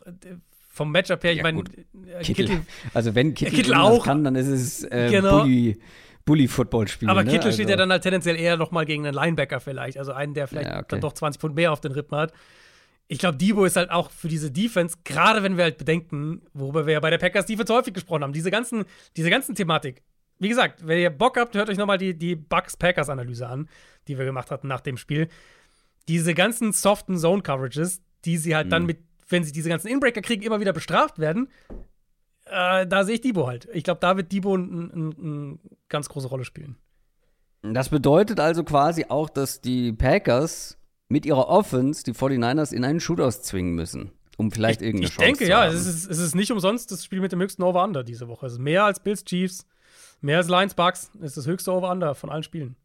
Dann schauen wir mal drauf, wie groß die Chancen sind, dass die Packers Offense das hinbekommt. Also, es war ja schon beeindruckend, mit was für einer Selbstverständlichkeit diese junge, junge Packers Offense über die Cowboys Defense mhm. drüber gehänselt ist. ja. ja, weil gelaufen nicht, weil es ging viel durch die Luft. Aber äh, die Herausforderung hier wird natürlich noch mal ein gutes Stückchen größer die werden nicht so viele offene Receiver haben wie gegen die Cowboys. Wir mhm. warten weiter auf Christian Watson, der würde hier extrem gut helfen können. Also Wir gespielt hat er ja, aber halt nicht. Also stimmt. Er hat nicht viel gemacht. Er hat 20 Snaps gespielt, ich glaube. Ich wollte gerade sagen, aber ja, so. ja, stimmt. Er hat gespielt, aber sehr, sehr ja. wenig, ne? Weil er hat genau. dann auch wieder direkt limitiert trainiert danach. Also der scheint ja, ja. weit Also er war dabei, aber es war halt, glaube ich, mehr so ein Lauf halt ein paar Mal schnelle Routes, also tiefe Routes und zieh Aufmerksamkeit Watson, auf dich. Er war auch dabei ja. Teilnahmeurkunde bekommen. Bisschen Stimmt, deswegen hatte ich schon wieder vergessen, dass er überhaupt gespielt hat, aber ja. ähm, jetzt auch wieder nur limitiert trainiert. Ähm, aber ich glaube, da kann man optimistisch sein, dass er zumindest spielt und vielleicht mhm. ja etwas mehr als letzte Woche. Was außerdem aber auch noch Hoffnung geben kann in der Defense der 49ers sind ein paar angeschlagene Spieler, gerade in der Secondary. Also Outside Corner und Safety könnte mhm. vielleicht so ein Problem werden, aka gute Matchups für die Packers Receiver. Glaubst du, da geht was? Das können sie ausnutzen? Ich glaube schon, dass da was geht. Ich glaube schon auch, dass das ein Spiel sein kann, was tatsächlich High-Scoring wird auf beiden Seiten des Balls. Ähm, ähnliches Thema, ein bisschen wie bei den Texans, auch in der Hinsicht, weil ich auch die Protection wahnsinnig positiv überraschend fand aus, für die Packers in der Wildcard-Runde. Love halt natürlich tolle Plays mhm. auch gemacht gegen Pressure. Dieser, dieser Fadeaway-Wurf, den er da vier, fünf Mal pro Spiel macht, so ihm nach hinten fallen, den dann doch ja. irgendwie trotzdem super genau tief wirft. Das macht schon echt Spaß. Wir haben ja am Montag auch drüber gesprochen. Er hatte seine Big Plays bei fast jedem Drive. Ich glaube, ich habe es ja am Montag sogar aufgezählt. Ähm, aber es gab halt eben, wie du gesagt hast, es gab halt eben auch einfach konstant offene Receiver. Jo. Und ich denke, da kommen wir halt hier auch tatsächlich auch irgendwie, fällt mir gerade ein, eine Parallele zu den Texans. Ähm, Im Vergleich zum Matchup letzte Woche, diese Woche. Ich glaube, auch hier kann man halt sagen, bei den Cowboys, bei der Cowboys Defense wissen wir grob, was wir an Coverages bekommen. Und Matt LaFleur hat einen super Gameplan dagegen. Inklusive eben, wie er mit zwei Titans gearbeitet hat, wie er mit dem Under Center Passing Game gearbeitet hat. Er hat halt einfach einen super Plan gegen Dan Quinn, gegen das, was Dan Quinn machen will. Und die Cowboys haben keine Antworten gefunden. Cowboys wissen das, sie spielen viel Man, sie spielen viel Single High, die sind viel in leichten Personell. Haben wir vor dem Spiel auch drüber gesprochen. Und, und dann haben wir es im Spiel auch gesehen und die Packers haben das eben super attackiert. Ich sehe da San Francisco doch deutlich variantenreicher. Das ist eine Defense, die von allem ein bisschen was macht, die für mich relativ deutlich schwerer ausrechenbar ist im Vergleich. Ähm, das Einzige, was wir wissen eigentlich, ist, es ist ein klarer Foreman-Rush. Also jetzt keine Defense, mhm. die wahnsinnig viel blitzt oder wahnsinnig viel Dreimann schickt oder sowas, sondern also schon ein relativ klarer Foreman-Rush. Aber zum Beispiel klarer Kontrast gegenüber Dallas. Die Niners spielen viel, viel Middle of the Field Open Coverages und das sehr, sehr gut. Ich habe damals spezifisch Cover 2 und Cover 4 gecheckt. Ähm, also schon mal in totalen Zahlen. Keine Defense in der NFL hat dieses Jahr mehr Pässe gegen sich in Cover 2 äh, gesehen, als die Niners in Cover 2 und Cover 4. Also führen sie die Liga an. San Francisco ist die Nummer 1 Defense in EPA pro Play, wenn sie diese Coverages spielen. Und sie haben die zweitmeisten Interceptions ligaweit, lassen die wenigsten Yards pro, Play, äh, pro Pass zu. Der spannende Part ist, und das, deswegen glaube ich halt, dass die Packers hier auch wieder Antworten finden werden. Wenn die Packers diese Coverages bekommen dieses Jahr, dann sind sie in allen Advanced Stats eigentlich eine Top 5 Offense. Das heißt, sie kriegen vielleicht so ein bisschen Stärke gegen Stärke. Ich bin auch bei dem Christian Watson-Faktor. Mhm. Ich glaube, Watson kann da eine Rolle bekommen, eine größere Rolle bekommen. Und dann halt diese ganzen, äh, ja, dann ist halt, also die Frage ist halt so ein bisschen, wer, wer gibt es überhaupt einen, gibt es überhaupt einen Spieler, der, der so diese Receiver-Gruppe an sich reißt? Weil das haben wir ja selten gesehen. Ich weiß nicht, ob du dieses Stat mitgekriegt hast. Ähm, weißt du, welcher Receiver in dieser Saison das erste 100-Yard-Spiel für die Packers hatte und wann das war?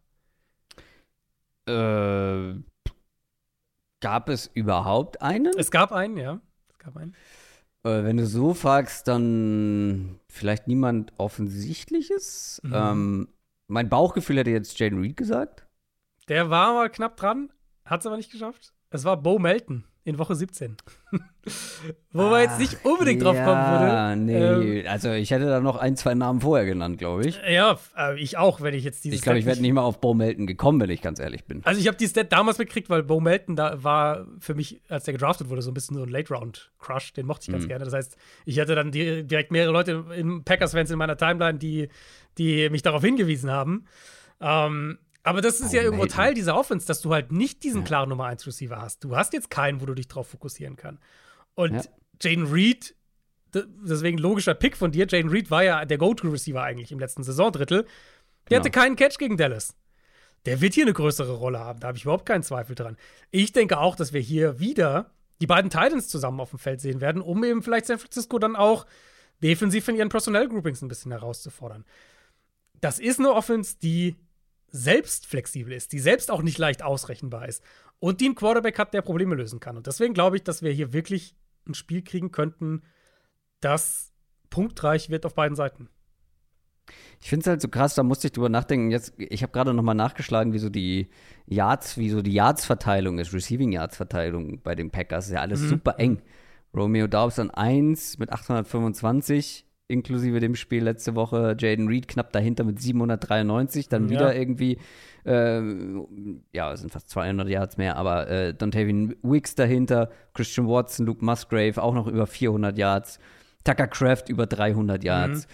Das ist, also, das sieht man bei wenigen Teams. Und kein 1000 Yard Receiver. Da, es ist halt, es ist alles genau, kein 1000 Yard Receiver. Ja. keiner, der über 100 Targets hat, Mhm. ähm, auch inklusive Wildcard nicht. Äh, Romeo Dobbs steht bei 99. ähm, aber dafür halt so eine, so eine Bandbreite. Aber da Ja. musste ich so schmunzeln dann auch im letzten Spiel, weil da wurde ja auch dann erwähnt, dass Jaden Reed äh, bis jetzt keinen Catch bekommen hat. Ich wusste nicht, dass er tatsächlich bis Ende keinen bekommen hat, aber es Mhm. war zumindest Thema mal zwischendurch.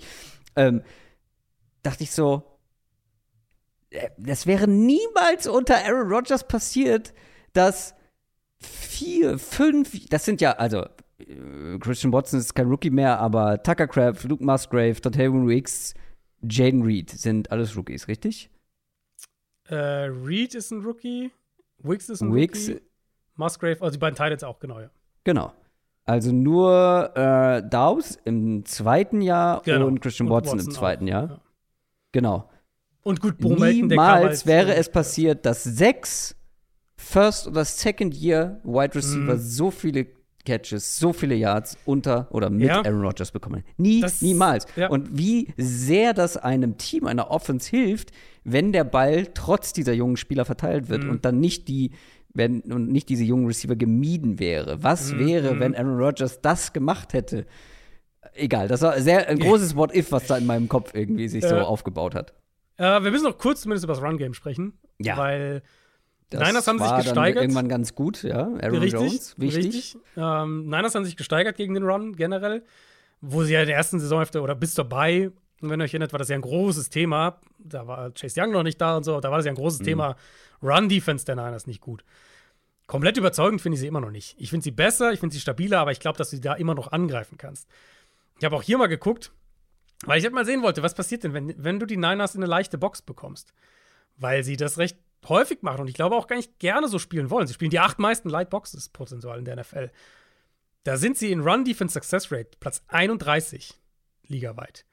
Und du hast gerade gesagt, Aaron Jones, zweite Hälfte gegen Dallas, haben wir gesehen, dass sie den Ball laufen können. Wir haben gesehen von dieser Offense eben, das fand ich vom Gameplan her halt auch so super gegen Dan Quinn, dass du wirklich mit zwei Titans rauskommst und mit, und weißt was waren sie, 65% oder was anders Center, diese Defense halt lockst und dann ihre Aggressivität gegen sie einsetzt.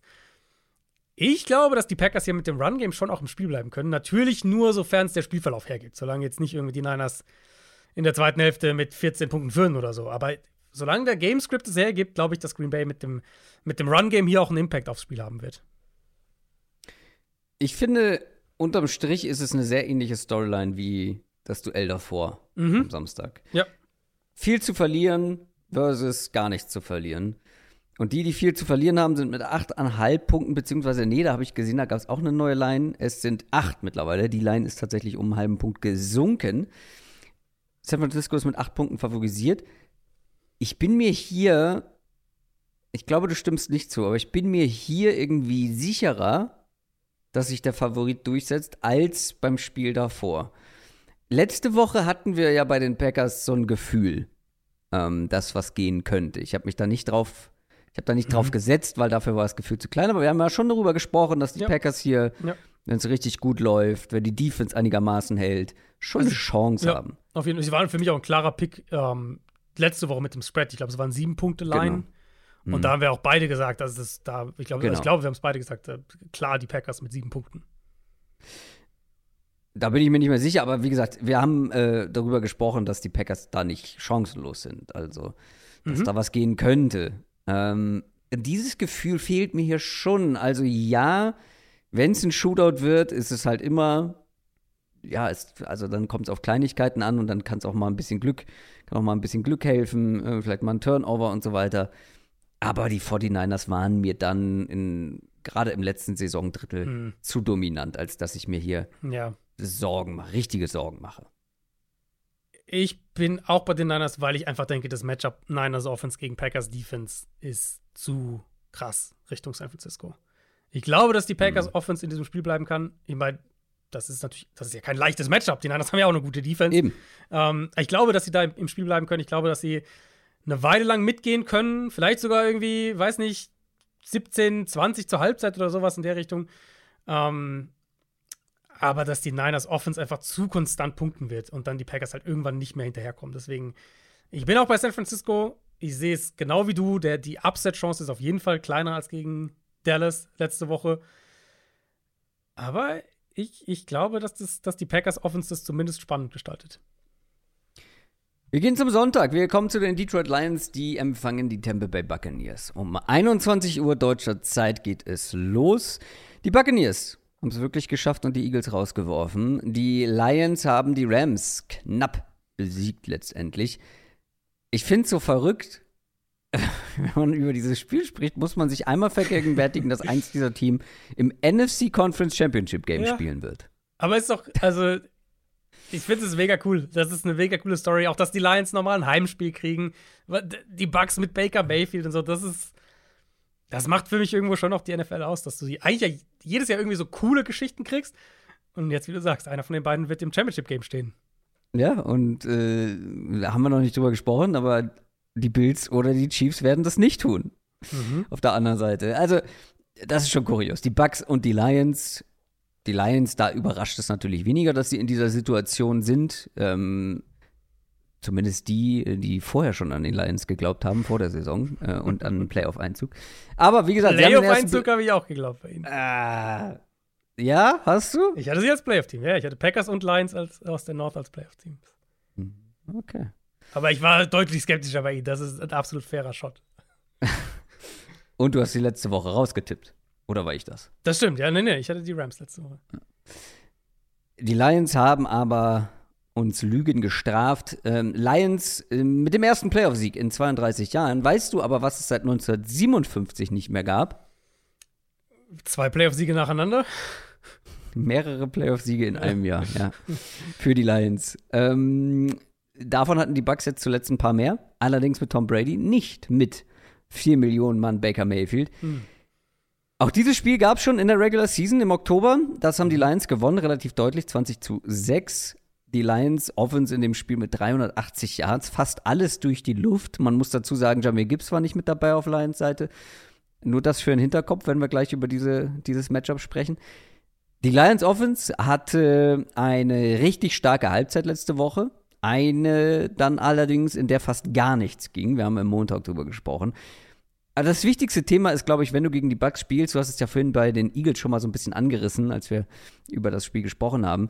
Es muss die Frage sein, was machst du gegen den Blitz, wenn du gegen die Buccaneers mhm. spielst? Im ersten Spiel zwischen diesen beiden Teams wurde Goff nur, in Anführungszeichen, 41% der Dropbacks geblitzt. ja, nur. Äh, lächerlich ja. wenig. Ja, Todd Bowles danach beschämt nach Hause gegangen. Beschämt wurde er aus dem Stadion getreten. ähm, dagegen, gegen den Blitz, hatte er 171 Yards mhm. und zwei Touchdown-Pässe. Also jetzt nicht so verkehrt. Jalen Hurts letzte Woche. Hast du die Zahl gesehen? Wahrscheinlich schon, ne? Wie viel Prozent der Dropbacks sie äh, ja, Jalen Hurts geblitzt ich hab's haben? Gesehen, aber, aber gönn sie dir. Hau sie raus. 69 Prozent. Wahnsinn. Also fast jedes Mal. Fast jeden Dropback haben sie ihn geblitzt. Das lief nicht so gut für Jalen Hurts.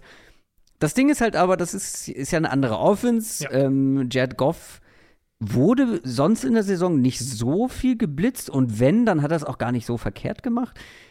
Welche Strategie erwartest du von Bowles? Eher Richtung 41 Prozent wieder oder eher in Richtung 69 Prozent? Das ist wirklich die spannende Frage, weil mein also um schon mal zu, meiner, zu meinem Fazit zu der Seite des Balls zu kommen, ich glaube, die Bugs brauchen einen klaren Scheme-Shift zu dem, was sie eigentlich machen wollen, um eine Chance zu haben. Hier, auf der Seite des Balls. Du hast die Eagles-Stats gerade gesagt. Ja, die Eagles hatten halt keine Antworten, haben wir auch schon vorhin in der Story der Woche angesprochen. Nochmal gleiches Thema. Sie versuchen dann wieder in Empty zu gehen. Sie versuchen, dass ihre Receiver 1 gegen 1 gewinnen. Wenn es nicht klappt, dann ist viel Spaß, Jalen Hurts. Und dann ist meistens schnell Feierabend das war halt ein, ein, Gameplan in, total in der eigenen Komfortzone für Tampa Bay. Die Lions haben viel mehr Antworten. Also ich habe hier mal auch ein bisschen diesen Vergleich so ein bisschen weitergezogen. Goff Hurts dieses Jahr, wenn sie geblitzt werden.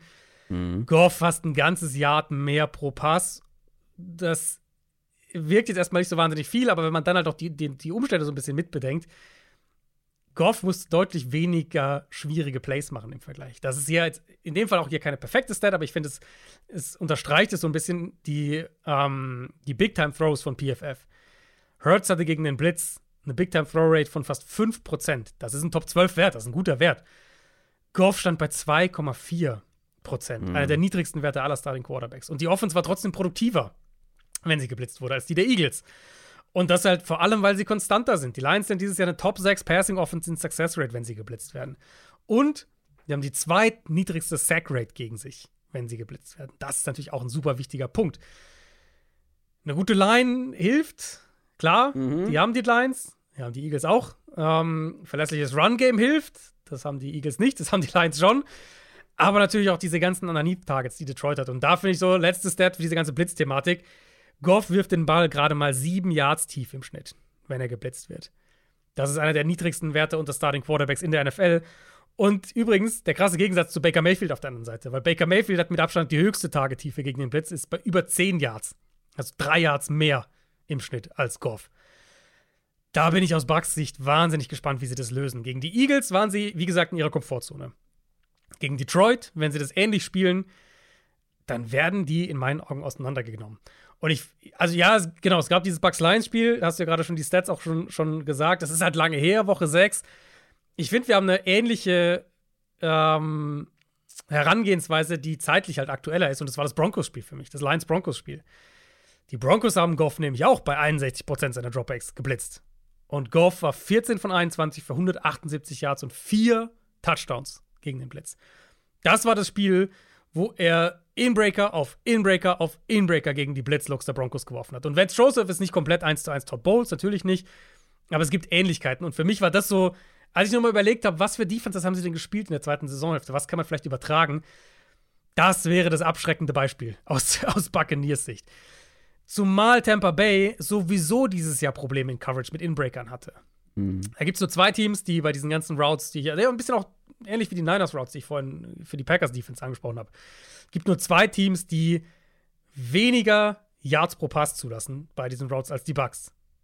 Äh, mehr, Entschuldigung, andersrum, mehr Yards pro Pass Ja, zulassen. ja. Und das sind die Raiders und die Chargers. Und das ist jetzt nicht unbedingt die Defenses, die du als, äh, als Referenzpunkt haben willst. In EPA pro Play sind die Bucks Platz 27. Also, das ist ein Spiel, in dem Tampa Bay anders spielen muss, als sie das eigentlich immer wollen. Sonst haben sie keine Chance in meinen Augen. Aber also, also Todd Bowles ist in meinem Kopf jetzt nicht derjenige, der sich großartig auf den Gegner anpasst. Oder? Das ist für mich halt, ja, also jetzt nicht derjenige mit den variantenreichsten Gameplans, sagen wir es mal so.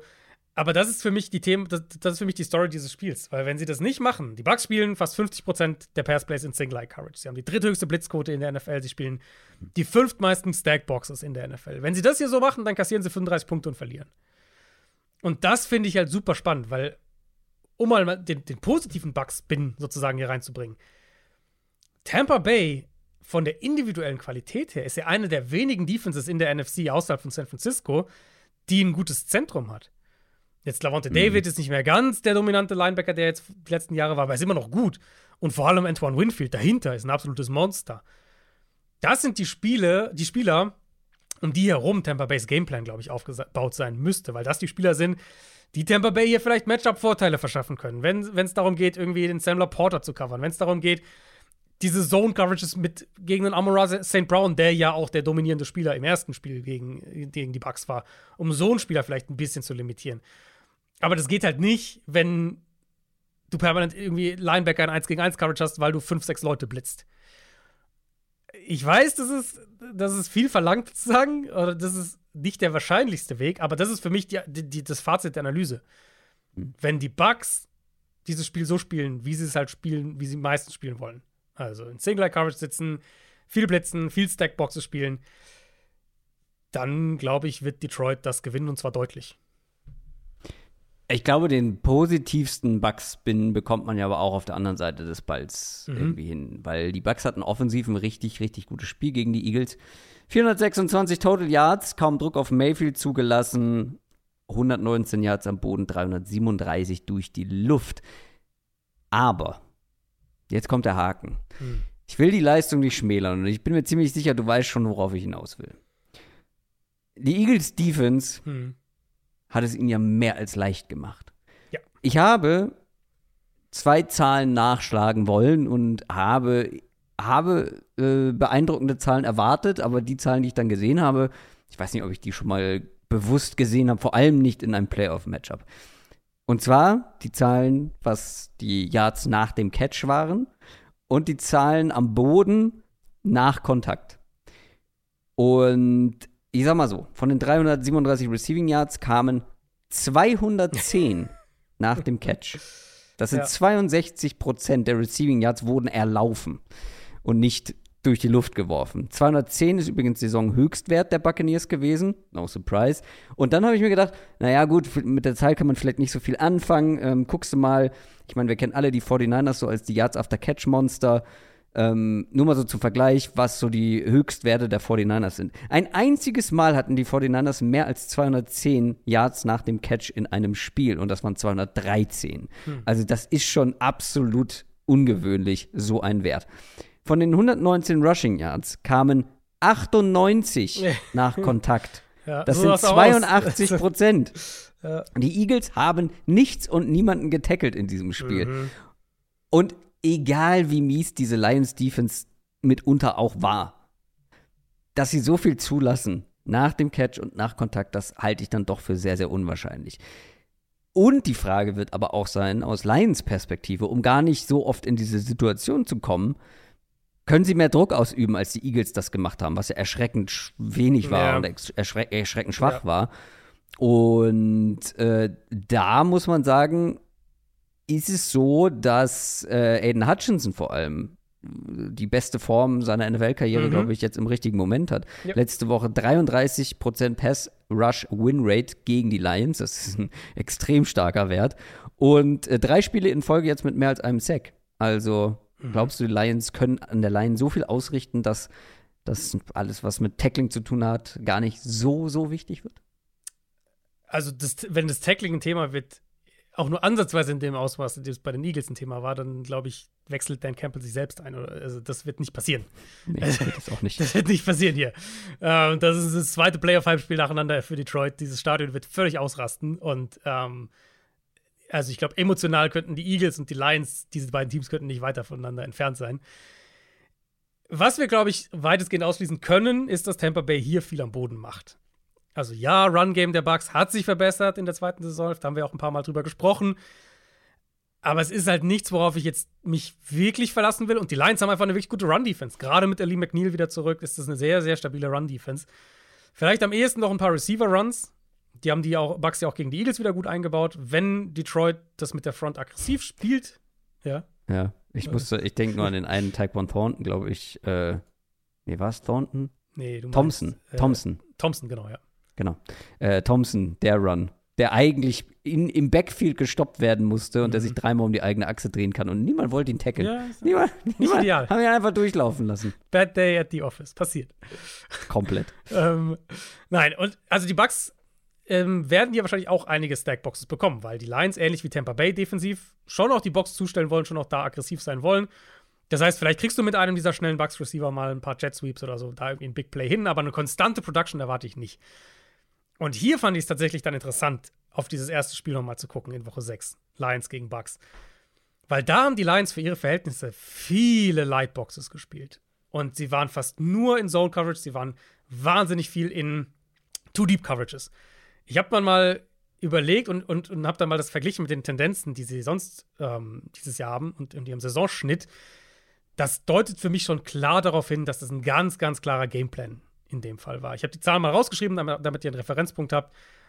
67% Lightboxes gespielt in dem Spiel von der Lions Defense. Saisonschnitt für sie sind 45%.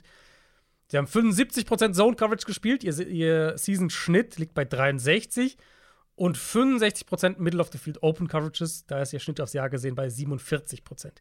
Also klare Ausreißer nach oben jeweils bei Lightboxes, bei Zone Coverage und bei Middle of the Field Open Coverages. Und das ergibt halt wahnsinnig viel Sinn. Natürlich einmal mit Blick auf die Qualität des Bucks Run Games, wo du dir vielleicht sagst, na gut, da müssen wir jetzt nicht, nicht die Box zustellen, da müssen wir nicht super aggressiv sein. Das kriegen wir anderweitig verteidigt. Und dann aber eben auch mit Blick darauf, was man primär verteidigen muss gegen Tampa Bay. Und das sind halt diese, diese vielen Pässe, wo Mayfield ans Ende seines Dropbacks kommt, Fuß in den Boden und wirklich Ball ist sofort raus. So spielt er am besten, so spielt diese Offense am besten. Und da müssen wir bei Detroit so ein bisschen ähnliche Themen anbringen wie vor dem Rams-Spiel, nämlich diese Anfälligkeit auf Outside Corner. Jetzt wartet dann Mike Evans. Das ist eine andere Aufgabe als Puka Nakur, aber für sich halt wahrscheinlich keine leichtere Aufgabe. Das heißt, es ergibt halt auch total viel Sinn, zu sagen, wir haben Leute, die underneath cover covern können. Wir haben Brian Branch. Brian Branch gegen Chris Godwin. Könnte ein richtig gutes Duell hier werden. Wir haben CJ Gardner Johnson. Wir können uns das leisten, mit unserer Defensive Line, die gegen den Run hier hoffentlich hält, mit zwei tiefen Safeties mehr zu spielen und eben die Outside Corner zu unterstützen, damit halt das nicht passiert, dass, dass Baker zwei, drei Shotplays auf Mike Evans hat, die das Spiel irgendwie kippen lassen können. Ich glaube, wenn die Bucks es nicht schaffen, die Lions in, in heavier Boxes zu kriegen mit dem Run-Game, dann wird es wahrscheinlich schwer für sie, die Matchups zu erzwingen, die sie haben wollen. Das größte Mismatch für mich auf dem Papier, jetzt mal davon ausgehend, dass die Lions viel ihre Cornerbacks, ihren Cornerbacks helfen werden, sonst wäre es natürlich Mike Evans gegen welchen Outside Corner auch immer er gerade kriegt. Ich glaube, Linebacker, Jack Campbell allen voran, aber generell die Linebacker gegen Rashad White im Passspiel. Das ist für mich ein Mismatch für die Bucks. Vielleicht können sie da ein bisschen arbeiten, aber die Lions haben schon einmal gezeigt dieses Jahr, dass sie einen guten, einen anderen, als was wir sonst von ihnen kennen, Gameplan gegen diese Offense entwerfen. Und ich erwarte das in einer ähnlichen Hinsicht hier auch. Die Lions sind Favorit. Ich muss noch mal äh, mich vergewissern, ob sich nicht ja auch hier die Line geändert hat. Nein, hat sie nicht. Sechseinhalb Punkte. Mhm. Wenn die Defense einigermaßen hält, glaube ich, sollte hier nicht anbringen, anbrennen. Es ist tatsächlich, sorry, Bucks-Fans, das Spiel, wo ich mir am sichersten bin, wer das gewinnt. Mm. Ja, ja und das will schon was total. heißen. Ja, vielleicht überraschen uns total. Playoffs, ne? Wir wissen, dass alles passieren kann. Aber vom, von der Prognose, von der Analyse her, ist das für mich das Spiel, wo ich am ehesten sage, wenn ich mich auf einen Sieger diese Woche festlegen müsste, wäre es höchstwahrscheinlich Detroit. Dann kommen wir schon zum letzten Spiel, zum Topspiel, würde ich jetzt mal behaupten. Zum Sunday Night Game. Die Buffalo Bills gegen die Kansas City Chiefs. Rematch von einem der legendärsten Divisional Round Matchups ever. Und auch ein Rematch aus diesem Jahr. Ich wollte gerade sagen, Rematch vom Kadarius Tony Spiel. Ich dachte, darauf willst du hinaus. Ja, natürlich will ich darauf hinaus. wenn auch etwas später. Ich habe mir hier nur die Notizien gemacht. Ein Spiel, über das viel gesprochen wurde. Hm. Zu Kadarius Tony kommen wir gleich.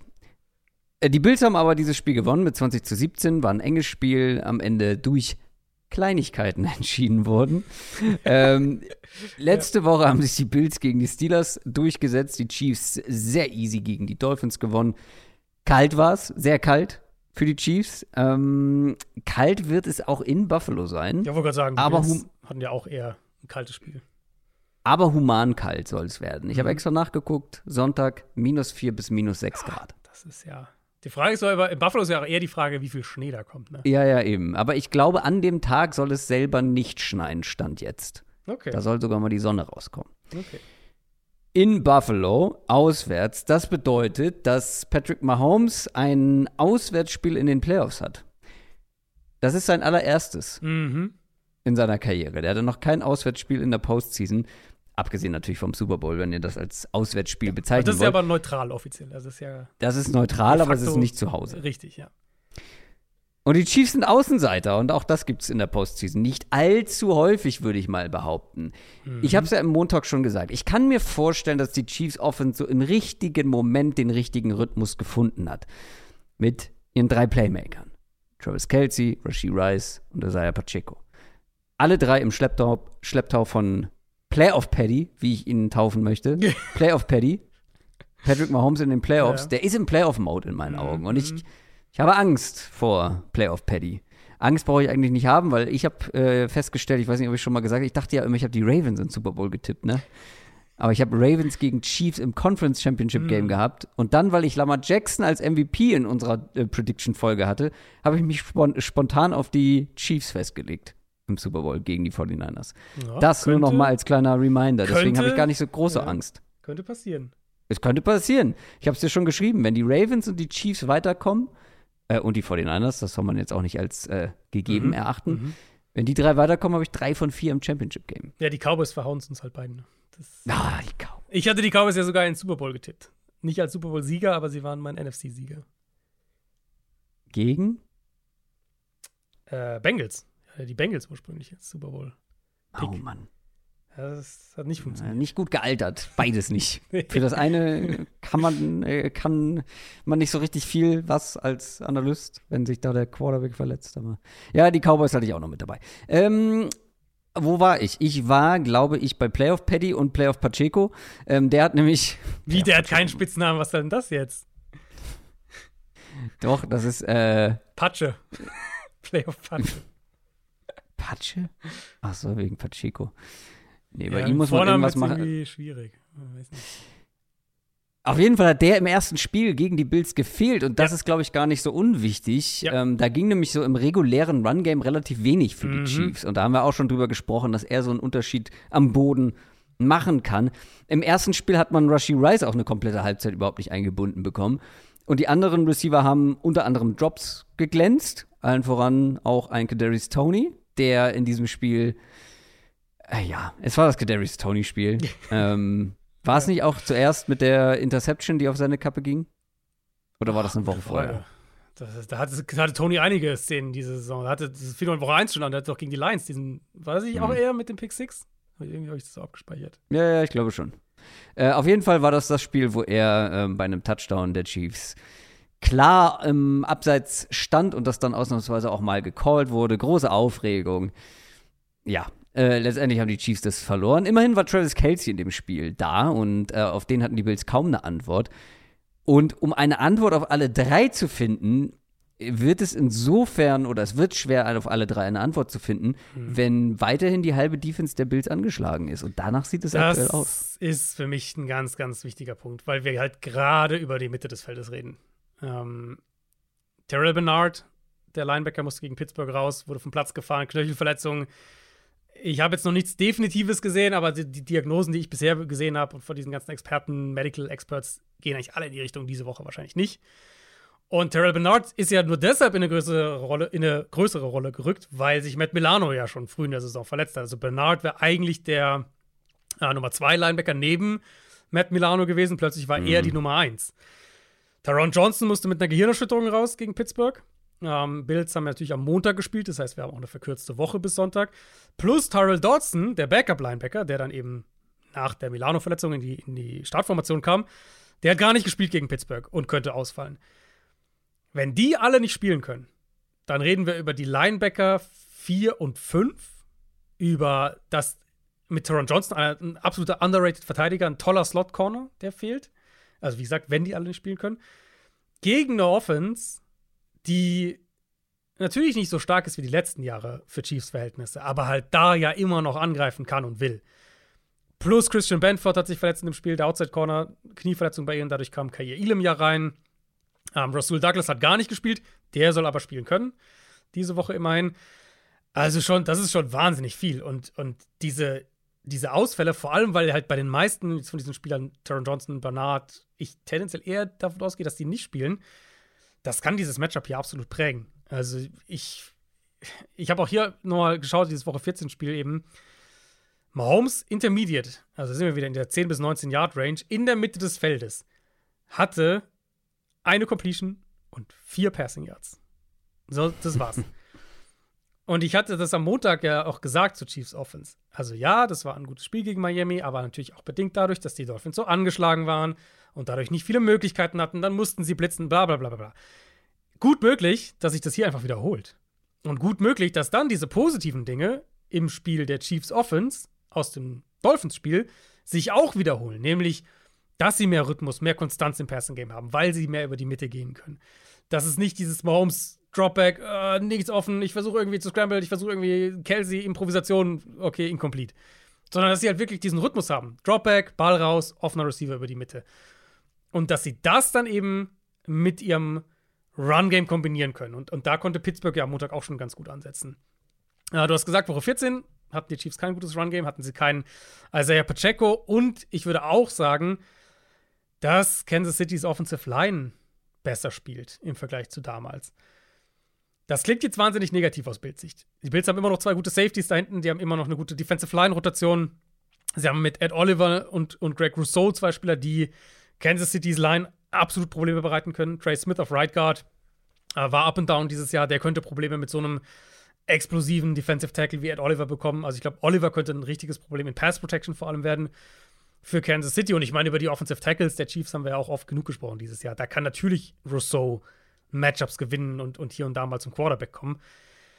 Aber für mich, ich als ich jetzt dieses, das, das erste Spiel zwischen den beiden analysiert habe und dann nochmal auf die Ausfälle gegangen bin, auf das, was die Chiefs gezeigt haben letzte Woche und das irgendwie alles zusammengelegt habe, ich glaube, wenn das Bills Zentrum der Defense so angeschlagen ist, wie wir das jetzt Stand heute vermuten müssen, glaube ich, dass die defensiv echt, echt Probleme kriegen werden.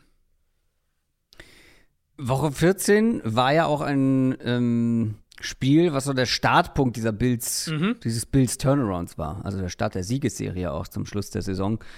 Und das war dieses Spiel nach dieser absurd wilden Woche auch, ne? Äh, mit der Von Miller-Verhaftung, ähm, mit Stimmt, äh, dieser ja. September 11 Story yeah. von Sean McDermott. Ja. Ähm, mhm. Und dann war dieses Spiel und wir dachten alle, jetzt bricht es komplett in sich zusammen. Mhm. Nein, stattdessen gewinnen sie das und äh, starten dann so einen Siegesrun.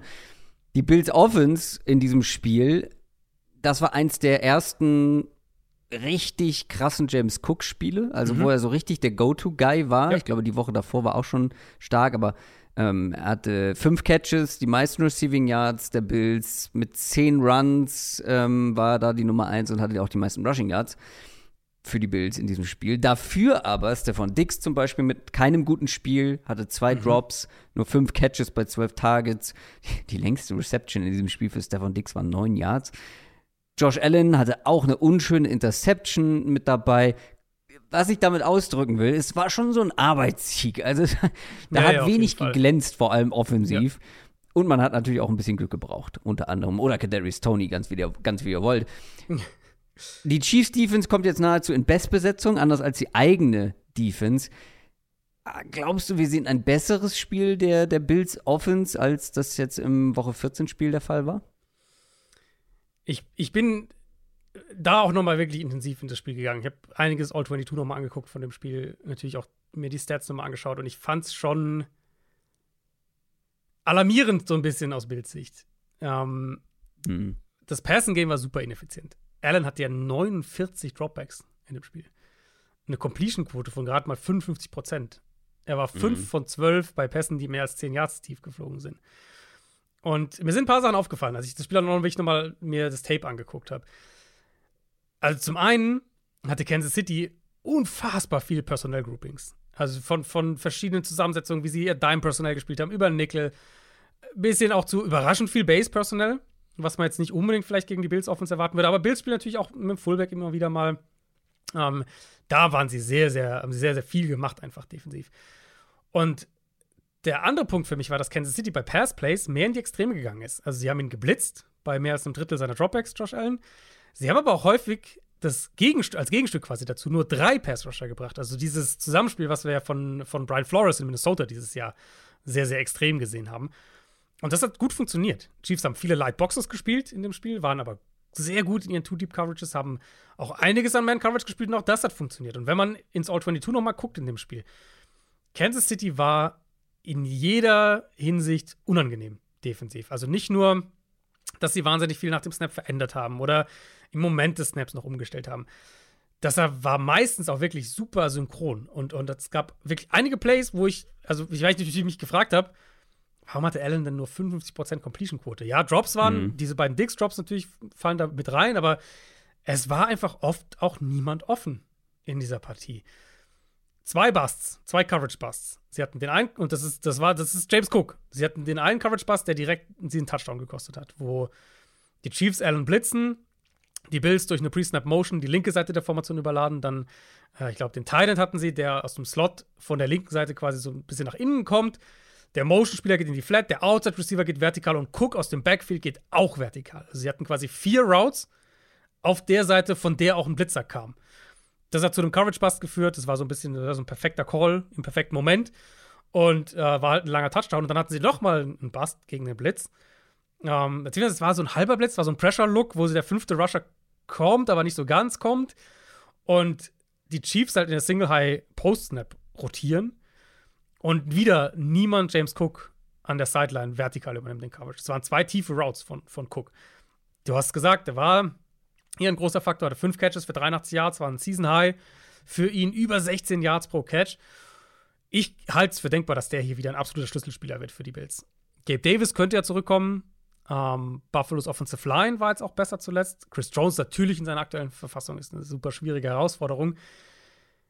Wenn die Chiefs wieder versuchen, Buffalo da alles entgegenzuwerfen, was sie irgendwie haben, diese wahnsinnige Vielfalt an Looks präsentieren, sehr viel Post-Snap machen, versuchen, Allen zu Fehlern zu, Fehlern zu provozieren, dann glaube ich, das guckt zum einen natürlich klar, idealerweise kriegst du so ein, zwei Coverage-Busts und du hast so ein paar Shot-Plays, hast du ein paar Big-Plays. Aber ich glaube, er kann auch ein super wichtiger Receiver hier werden mit Screens, Checkdowns, die Linebacker attackieren.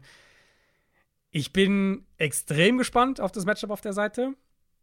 Ich sehe aber durchaus ein Szenario, in dem Kansas City Allen wieder vor ähnliche Probleme stellt.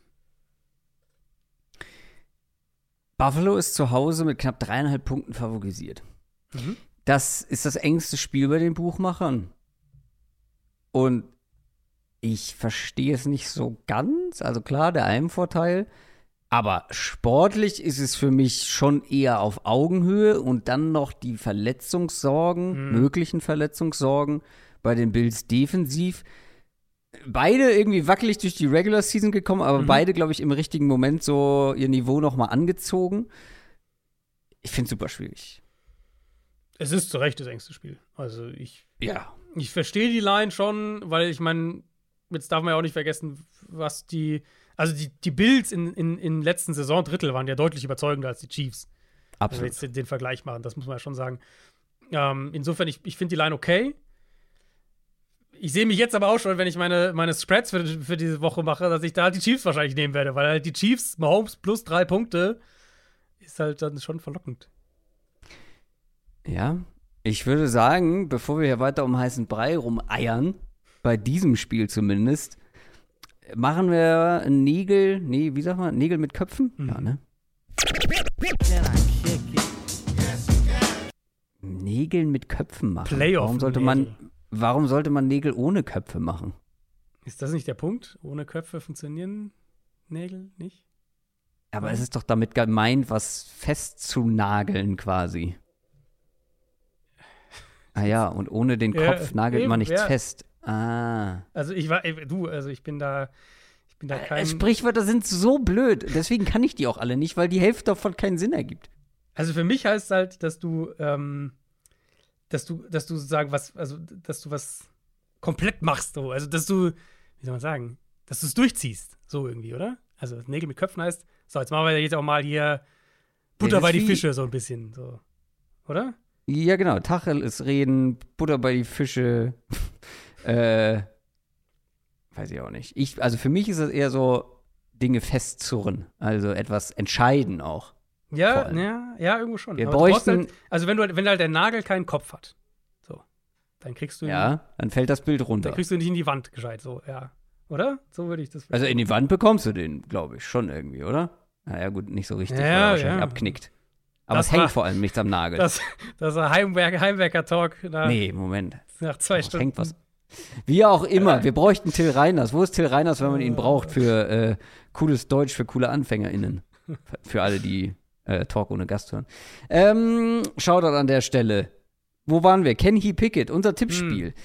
Da sind wir bei, wir schenken uns nichts an. Nee. Wir sind jetzt das zweite Mal in Folge Kopf an Kopf unterwegs. Es steht 23 zu 23. Wir haben beide zwei richtige, ein daneben gesetzt.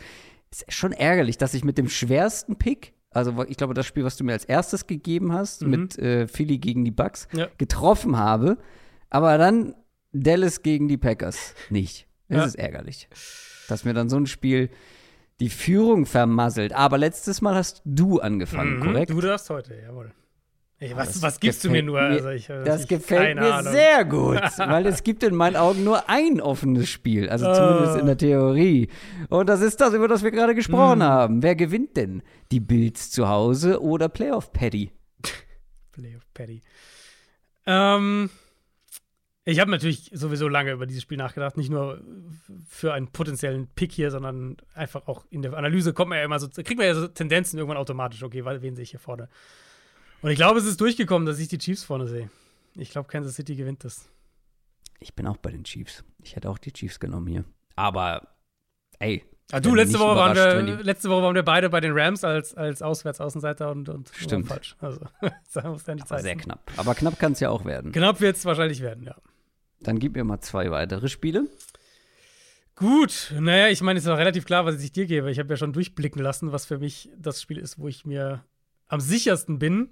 Ähm, dementsprechend starten wir doch mal mit Ravens Texans.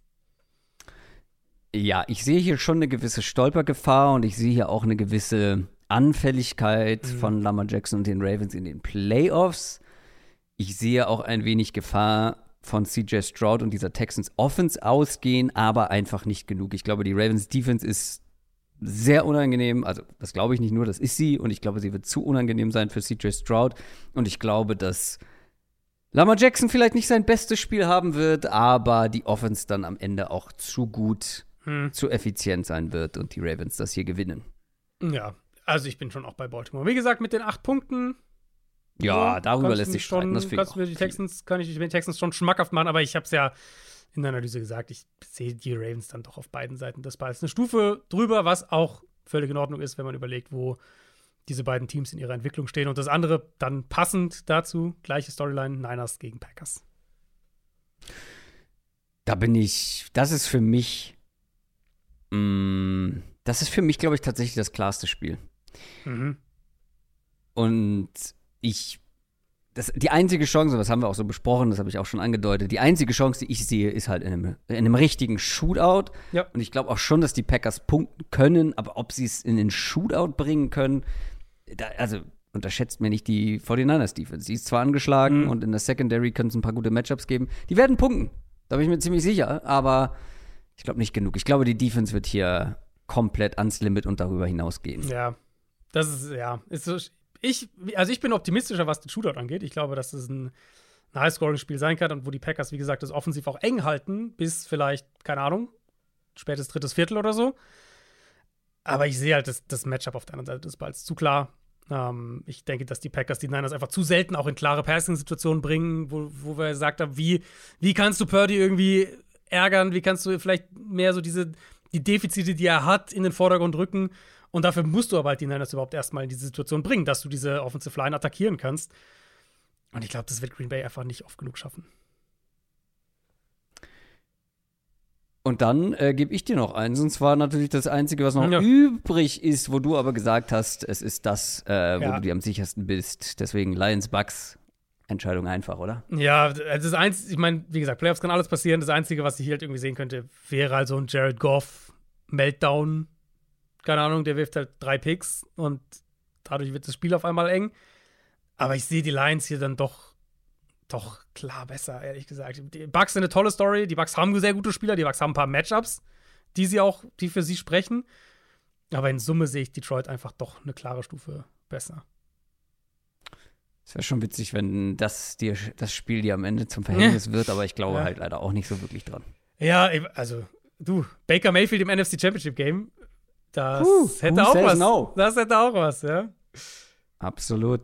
Wir werden schauen, wie es kommt. Wir hören uns ja, wann hören wir uns denn eigentlich? Hören wir uns am Montag oder hören wir uns am. Ja, natürlich am ja, Montag. Montag. Wir haben ja kein Monday Night Game. Ja, jetzt sind wir endlich. Wir die Monday Night Games sind vorbei. Ich weiß, alle wollen immer ja. viel Football und so weiter, aber also Monday Night ist für mich schon immer sowas, was die Woche anspruchsvoller macht. Wenn Monday Night vorbei ist, wenn die Monday Night Games vorbei sind, äh, finde ich, wird der Schedule Guckst wesentlich einfacher.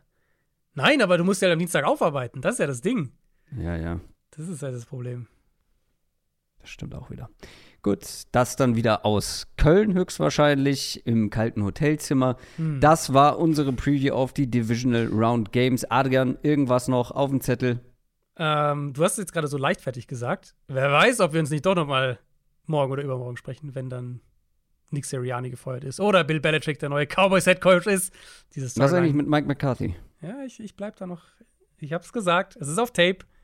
Wenn es passiert, wisst ihr alle, dass ich abspielen ja? werde, ohne Ende. Also, du meinst Bill Belichick. Ich, also, ja. ich, jetzt mal unabhängig von Bill Belichick, es ist das eingetroffen, was wir prophezeit haben, was Mike McCarthy zum Verhängnis werden könnte. Mhm. Und ganz ehrlich, bei McCarthy muss man, also ich weiß nicht, wie wir jetzt immer zur Cowboys-Analyse rumkommen, aber bei McCarthy musst du ja einfach sagen, der Playoff-Track-Record bei ihm ist halt schon verheerend. Cowboys hm. und Packers. Also, ja willst du da nächstes Jahr in die Saison gehen und kannst du dann ernsthaft erwarten, dass es da besser wird? Eigentlich nicht, oder? Eigentlich nicht. Ähm, das soll es aber an die. Oh, Entschuldigung, der falsche Knopf. Jesus, habe ich mich erschrocken. Ja. Puh, war das laut. So, schön leise soll da Hm. jemand ein bisschen im Hintergrund singen. Das war's für heute, liebe Leute. Das war unsere Preview. Wir hören uns spätestens Montag. Macht's gut. Tschüss. Ciao, ciao.